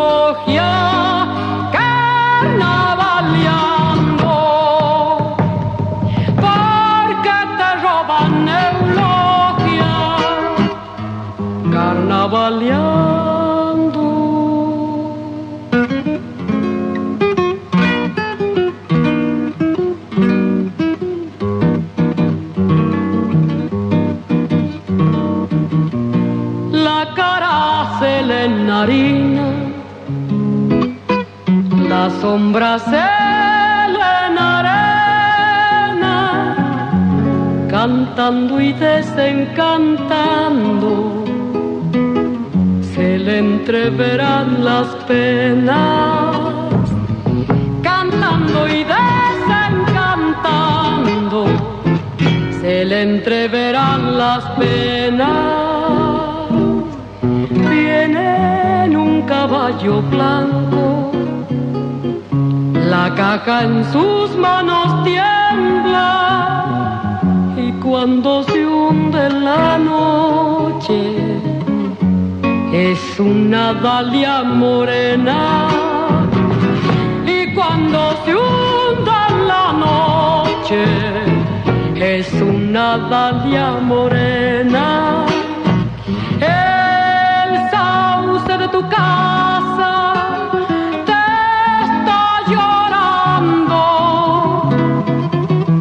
porque te roban eulogia carnavaleando porque te roban eulogia carnavaleando.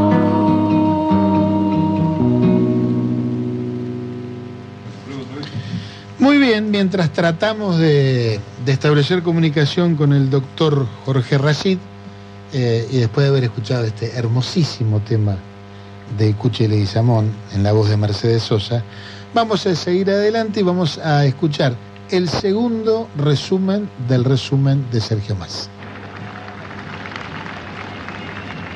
Venimos también acompañados por nuestras pymes.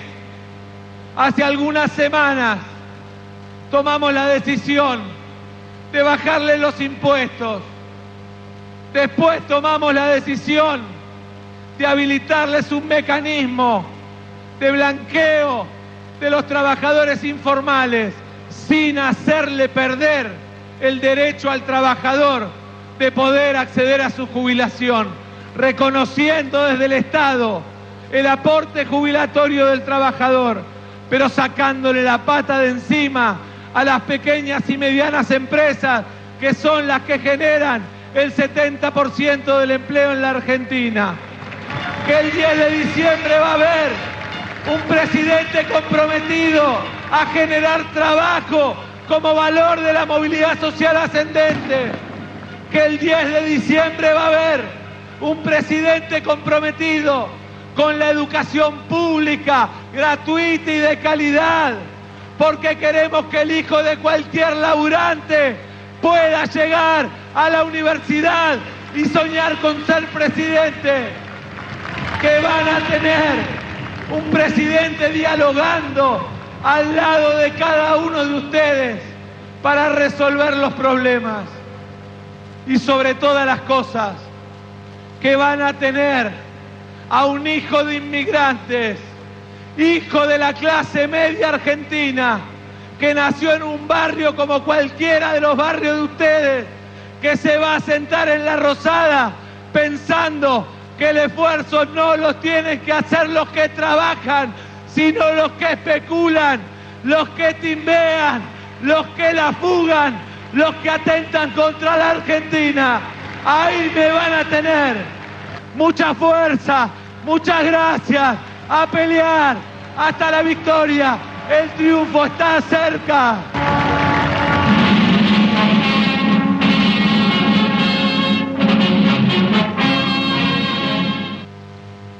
Bueno, música para mis oídos. Qué lindo que termina el acto, ¿no?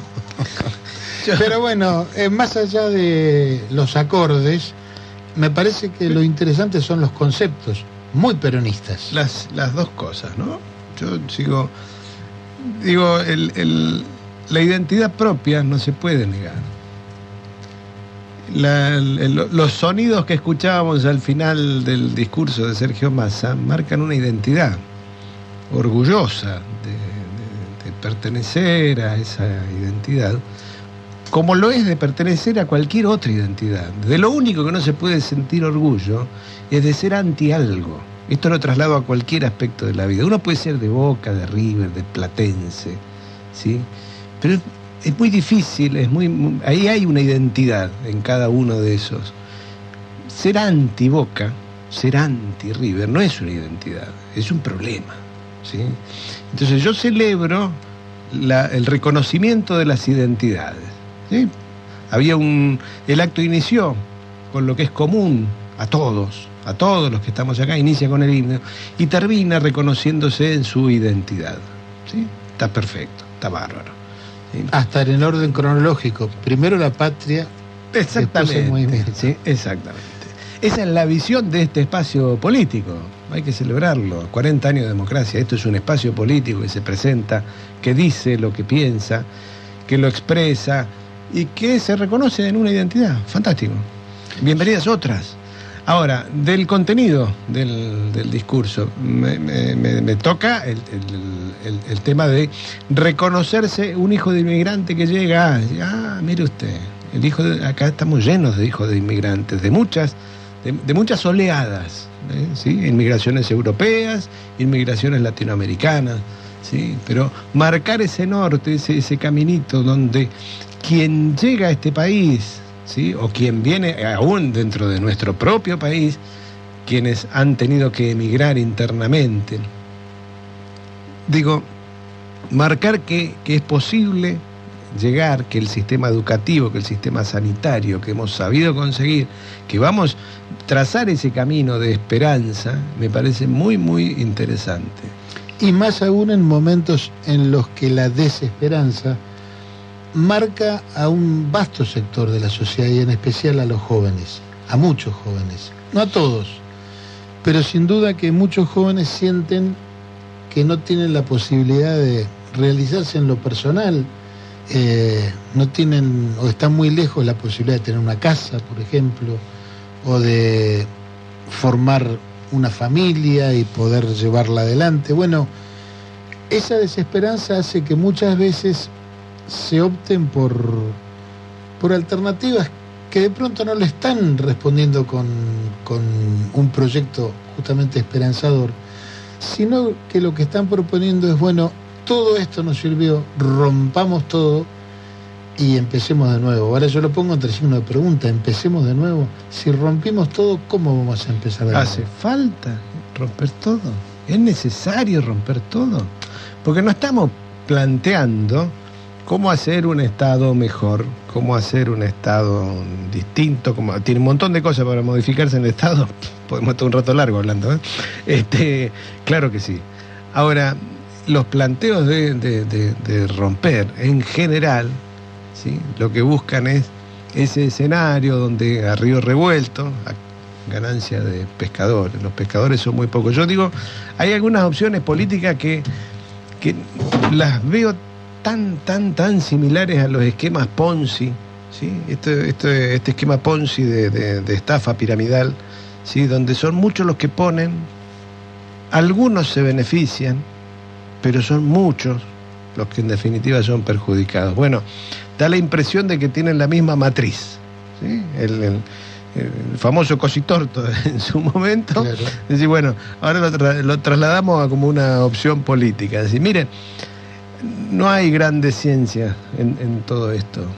Hay que construir empresas, hay que generar trabajo, hay que regular las asimetrías que hay en esa relación entre capital y trabajo, y para eso está el Estado. Es insustituible el Estado en dar educación, salud, infraestructura de base. El privado no va a ser la infraestructura de base. No hay privado que haga una central atómica. No hay, no existe, no, no lo va a haber. Eh, digo, el Estado es esencial para muchísimas de esas funciones. El Estado es que debe proveernos justicia, debe ser mejor la justicia. Ah, claro que sí.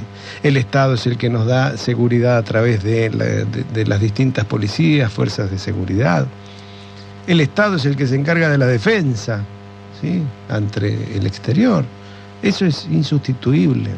Entonces, sobre el Estado tenemos un rato largo para hablar. Ojalá estuviéramos discutiendo cómo hacemos para hacer mejor ese Estado, para hacerlo primero más eficaz.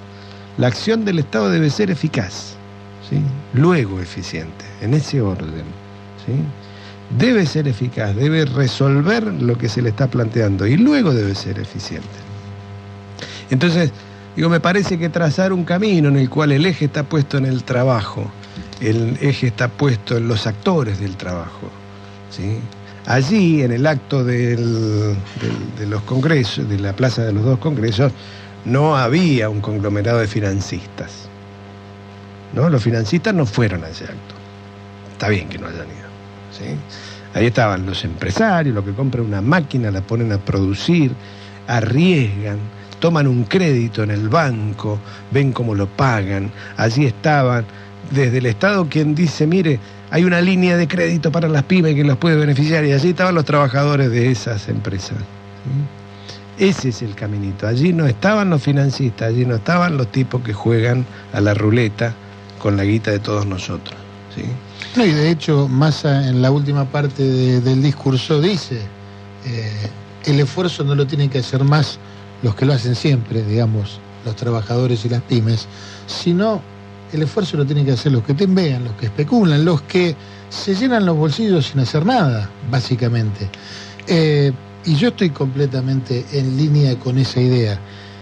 Y repasemos así en, cuatro renglones las últimas medidas económicas que se han tomado, digo para no evaluar promesas, sino evaluar realidades.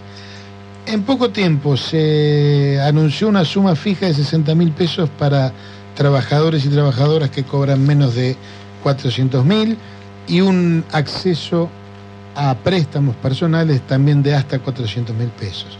La devolución del 21% de IVA para productos de la canasta básica para eh, gente de ingresos fijos que cobra menos de 706 mil pesos. Repito, hasta ayer se llevaban reintegrados casi 22 mil millones de pesos por ese concepto. La eliminación del impuesto a las ganancias de cuarta categoría, de lo que venimos hablando, de lo que anunciaba más ayer en el acto del Congreso, para mm, personas de ingresos fijos por hasta 15 salarios mínimos, que cuando comenzó el análisis de las medidas era 1.770.000 Ahora con la variación del salario mínimo vital y móvil vamos a estar hablando de aproximadamente 2 millones de pesos. Em, se siguió trabajando con precios justos, eh, también se eximió del pago de mensual para monotributistas categorías A, B, C y D por seis meses. Y se dio acceso a una línea de préstamos para inversión de hasta 4 millones de pesos con tasa subsidiada por el Fondo Nacional de Desarrollo Productivo. Eh, se ha aumentado el 30% y se aumentó la asignación específica para tarjeta alimentar, un refuerzo de 20 mil pesos para la gente de potenciar trabajo, 25 mil para personal de casas particulares y sigue la cuenta. ¿Qué quiero decir con esto? Que hay una evidente intencionalidad de intervenir virtuosamente en el ciclo económico.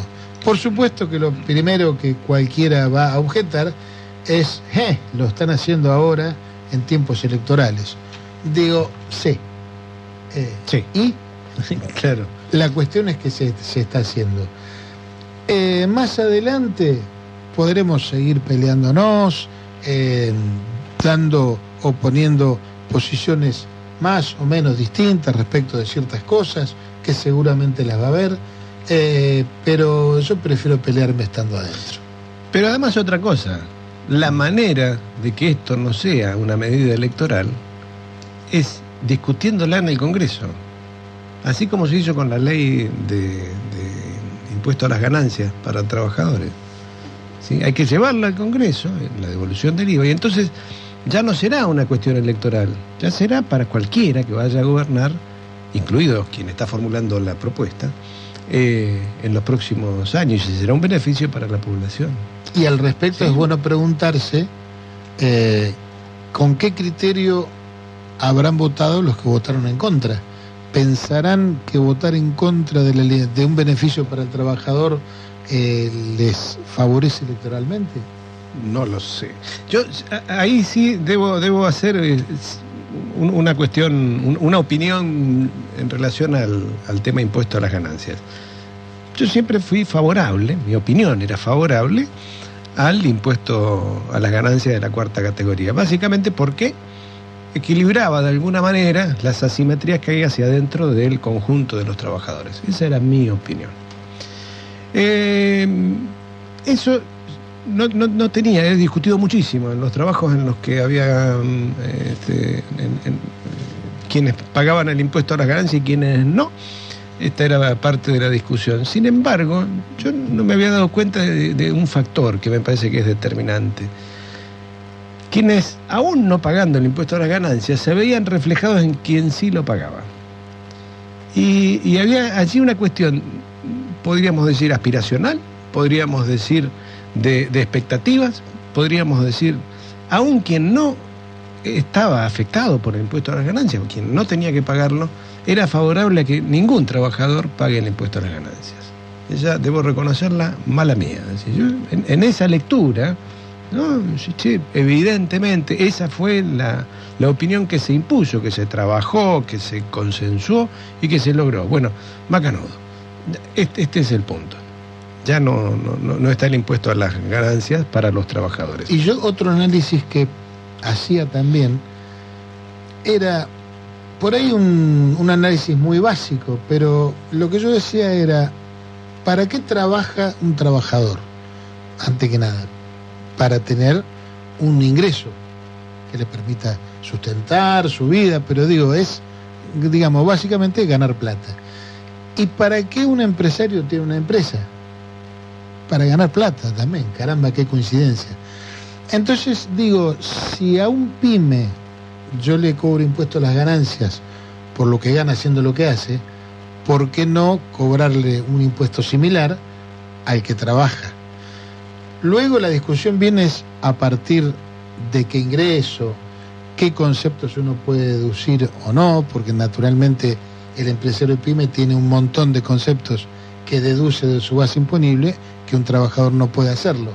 Pero digo, ¿no era razonable que a partir de un cierto ingreso, por cierto, debe ser alto, eh, pagáramos?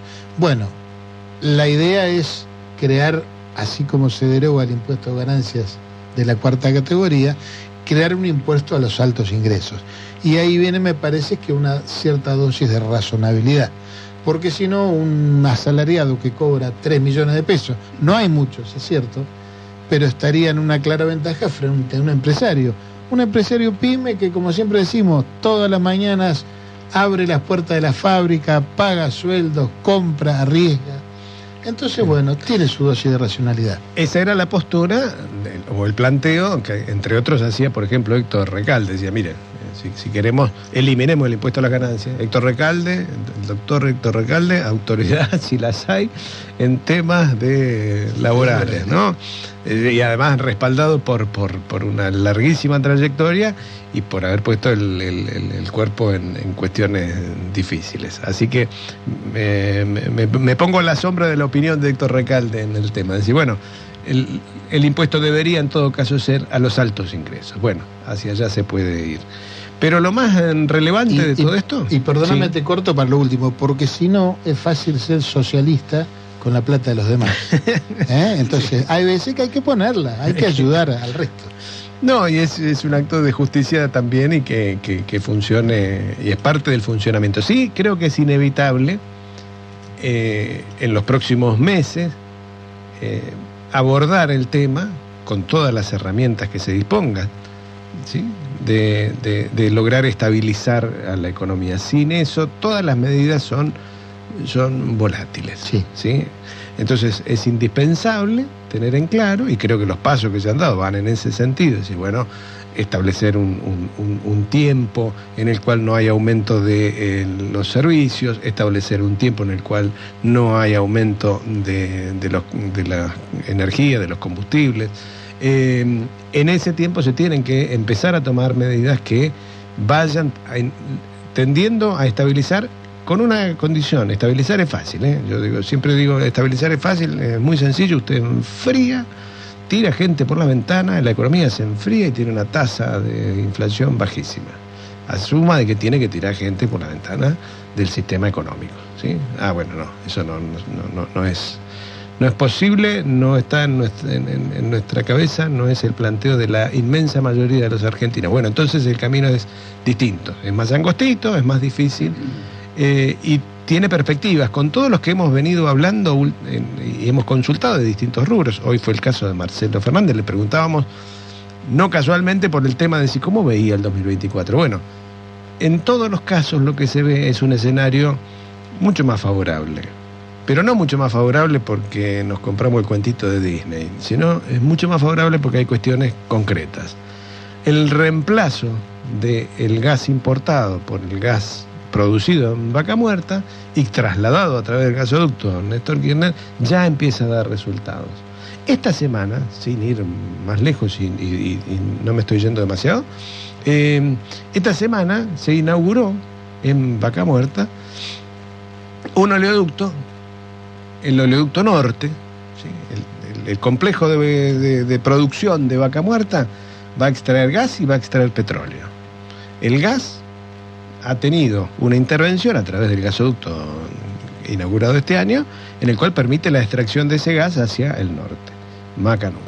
Ahora, el petróleo también estaba limitado, no se hacían obras de, tra- de- de- de transporte de petróleo desde la época de IPF, antes de la privatización. Todas las empresas privadas que este, tomaron las concesiones del transporte de petróleo no invirtieron nada. ¿sí? Las condiciones con las cuales le dieron las concesiones no las obligaban a nada. Bueno, a partir de la existencia de vaca muerta, los caños que hay están saturados. Bueno, hay tres oleoductos en, en- en- en distinto grado de avance. El primero de ellos es este que se inauguró esta semana, que va de vaca muerta al norte.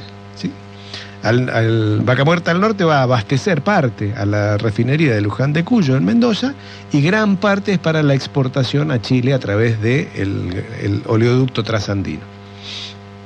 Eso es una que ya está, esa ya fue esta semana.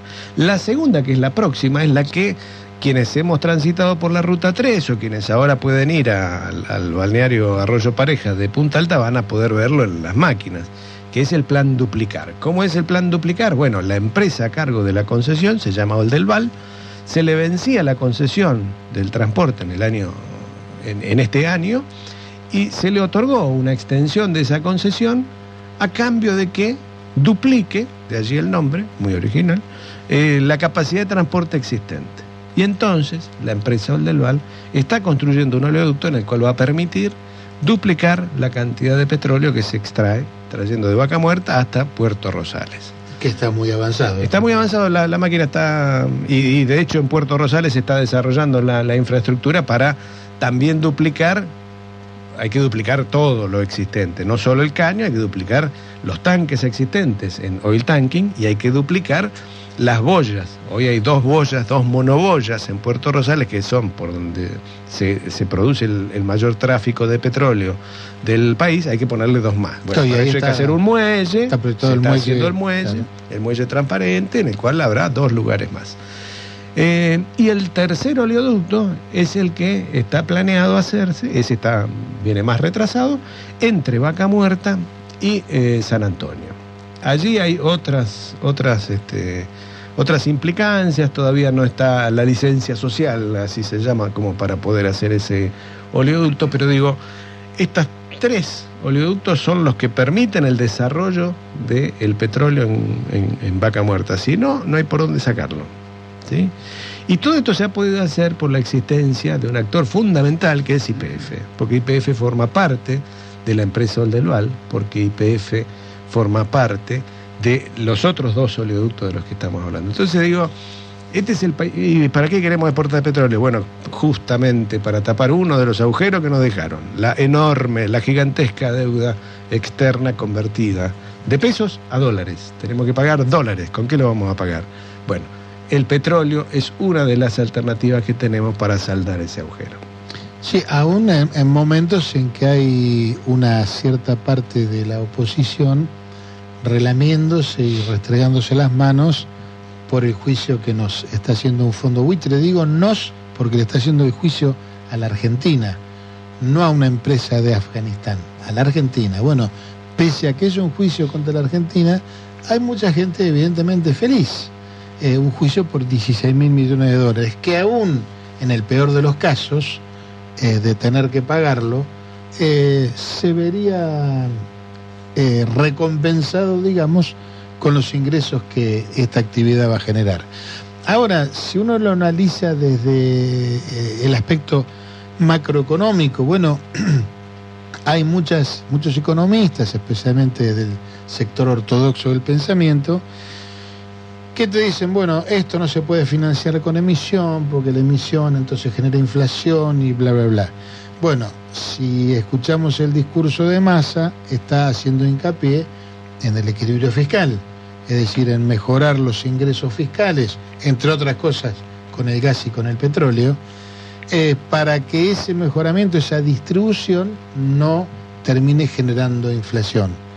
Eh, esto implica, y hay que, me parece, subrayarlo, que es necesario redistribuir las cargas. Es decir, va a haber que comenzar a sacarle plata a ciertos sectores y reintegrárselas a otros. Eh, de hecho, el adelanto de impuesto a las ganancias, con el cual se financia un montón de beneficios de los que estamos hablando, es adelanto de impuesto a las ganancias de las grandes empresas, no de la ferretería de la cigüeña. Entonces, eso me parece que está marcando una tendencia. Eh, el año que viene, por ahí va a haber que pelearse con algún grandote para que redistribuya un poquito de lo mucho que está ganando. Seguramente, sí. Pero, mm, pero, pero es interesante esto, ¿no? Decir, bueno, la primera es si hay, si hay condiciones materiales, objetivas, posibles en el horizonte. Bueno, esto es lo que estamos contando. Sí, las hay. ¿sí? Hay con qué. Porque si no, tendríamos que hablar de esquemas de ajuste.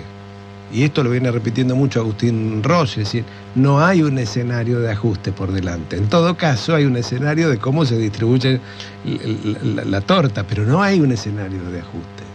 Se espera que las eh, exportaciones por minerales también crezcan y en gran volumen.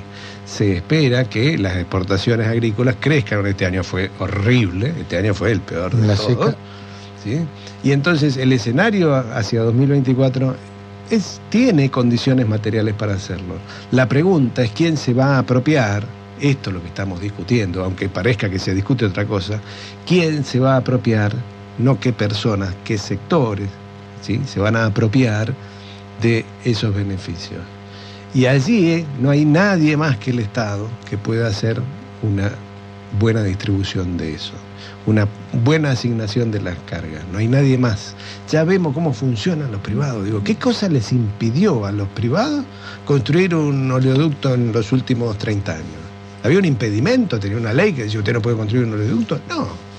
Tenían que simplemente verlo como negocio, poner la tarasca de su propia, de su propia cuenta y arriesgarse. ¿no? No, no- era así el capitalismo que uno arriesgaba? Así, ¿qué cosa les impidió a los privados en todo este tiempo? ¿Qué cosa les impide a los privados, hablemos de los privados que tenemos, en, este, hacer inversiones de riesgo en tantos lugares? No, no hay impedimento. Ahora, eso no sucede, lo hemos visto cuando se intentaron hacer los, los esquemas de los PPP. ¿sí? Es decir, che, este, los PPP eran la, la- Participación pública-privada. participación pública-privada. Le van a hacer una ruta, hacete la ruta 3 y después cobrátela con los peajes. Ah, pero para hacer la ruta primero hay que poner plata. No. Así No, no juego. El esquema ese ¿Sí? era el Estado hace la ruta y después el privado cobra el peaje. Claro. Era claro, ese. en ese orden. Exactamente. Bueno, che, vamos a ir redondeando porque ya nos estamos quedando sin tiempo. Eh, pero lo concreto es que si es así, si es necesario pelearse con los grandotes, bueno, acá tienen al pueblo que para eso los va a votar si los va a votar. Eh, no es para que las cosas sigan igual. Y la última de hoy, decir, en todos los discursos que hemos escuchado de Sergio Massa, habla sobre la, lo necesario, lo indispensable de un gobierno de unidad nacional. Y allí otra vez vuelve inevitablemente, se vuelve en la memoria aquel Perón del 73. El Perón del 73 venía con un gobierno de unidad nacional. La vida se le terminó antes. Pero digo, me parece que allí está la clave. El próximo gobierno necesita indispensablemente de acuerdos mayores, necesita de la buena negociación. Sin duda, sin ningún lugar a dudas. Eh, nos vamos a ir recordando entonces que el próximo 4 de octubre a las 19 horas en el Salón Manuel Calvo de Esmata, allá en calle Blandengue 142, vamos a tener el gusto de compartir con Jorge Dorio la presentación de su libro Evolución de Octubre, que seguramente dará lugar a un cálido diálogo y a un diálogo constructivo, que es lo que estamos necesitando sin ninguna duda los argentinos. Eh, nos despedimos reco- re- recordando nuevamente el cumpleaños de nuestro compañero Daniel Guerín, porque algo nos va a dar de comer seguramente en un algo ratito. vamos a ligar. Y, Y, y mañana a las 20 horas. y mañana, presidencial. exacto, ¿Por dónde? por Radio Nacional, Me no podía ser de otra manera. Nos despedimos hasta el próximo sábado y seguimos recordando al Cuchel y Samón. Nos vamos con Valderrama. Chau. Chau.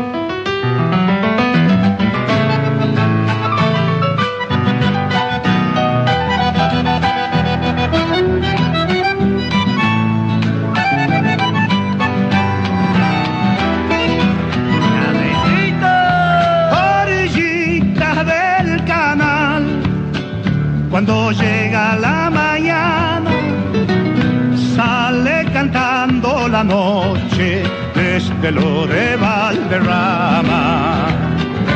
Sale cantando la noche desde lo de Valderrama. Adentro puro temblor, el bombo con la baguala y se alborotan quemando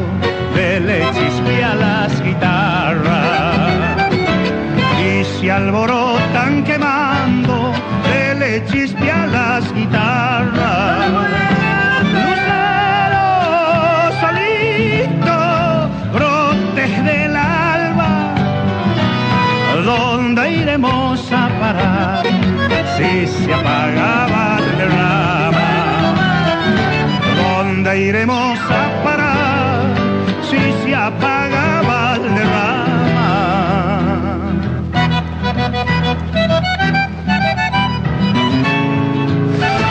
Panorama Nacional. El país en una sola radio.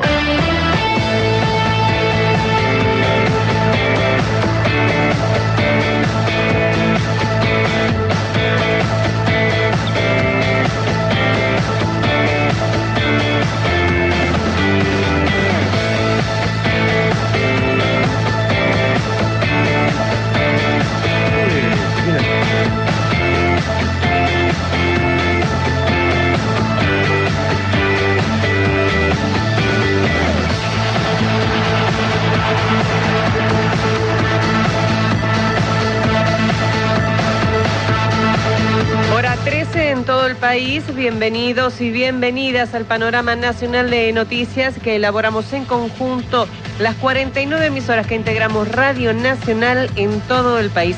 Buen mediodía, Fernando Lotar. ¿Qué tal, Silvina Frega? Lo importante en media hora. Títulos. Empresarios de diversos sectores aseguran que es fundamental mantener las relaciones comerciales con Brasil y China. Javier Milei respaldó a Martín Krause luego de sus dichos sobre el holocausto. El candidato presidencial de la Libertad Avanza apoyó a su principal asesor en educación, quien afirmó que por una ineficiencia de los argentinos habrían matado a muchos menos judíos. Los candidatos presidenciales llegan a Santiago del Estero para el primer debate. Encabezada por el cardenal primado José Ignacio García Cuerva, comenzó la peregrinación juvenil a Luján. Con transmisión de Radio Nacional, Racing recibe a Independiente en la continuidad de la fecha de los clásicos del fútbol.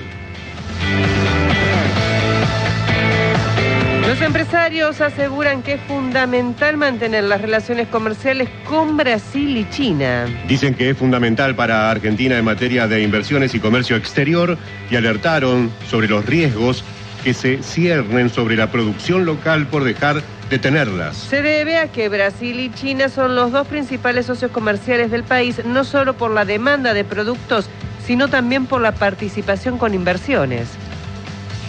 Lo hicieron ante los dichos del candidato presidente de la Libertad Avanza, Javier Milei, quien afirmó que si es electo no hará negocios con ningún comunista y enumeró a China, Rusia y Brasil. Al respecto, el presidente de la Unión Industrial y de la Coordinadora de las Industrias de Productos Alimenticios señaló que Brasil y China son los dos principales socios comerciales de Argentina y se posicionan como estratégicos. Daniel Funes de Rioja afirmó que en el contexto global actual es importante fortalecer las relaciones comerciales y las complementariedades productivas con esos mercados que permitan ampliar la oferta exportable nacional. Y precisó que Brasil es el primer socio comercial de Argentina, que representa el 17% del comercio del país, absorbe cerca de 15 puntos de las exportaciones y recibe y representa casi el 20% de las importaciones. Agregó que China es el segundo socio comercial del país, representa poco más del 14% del comercio,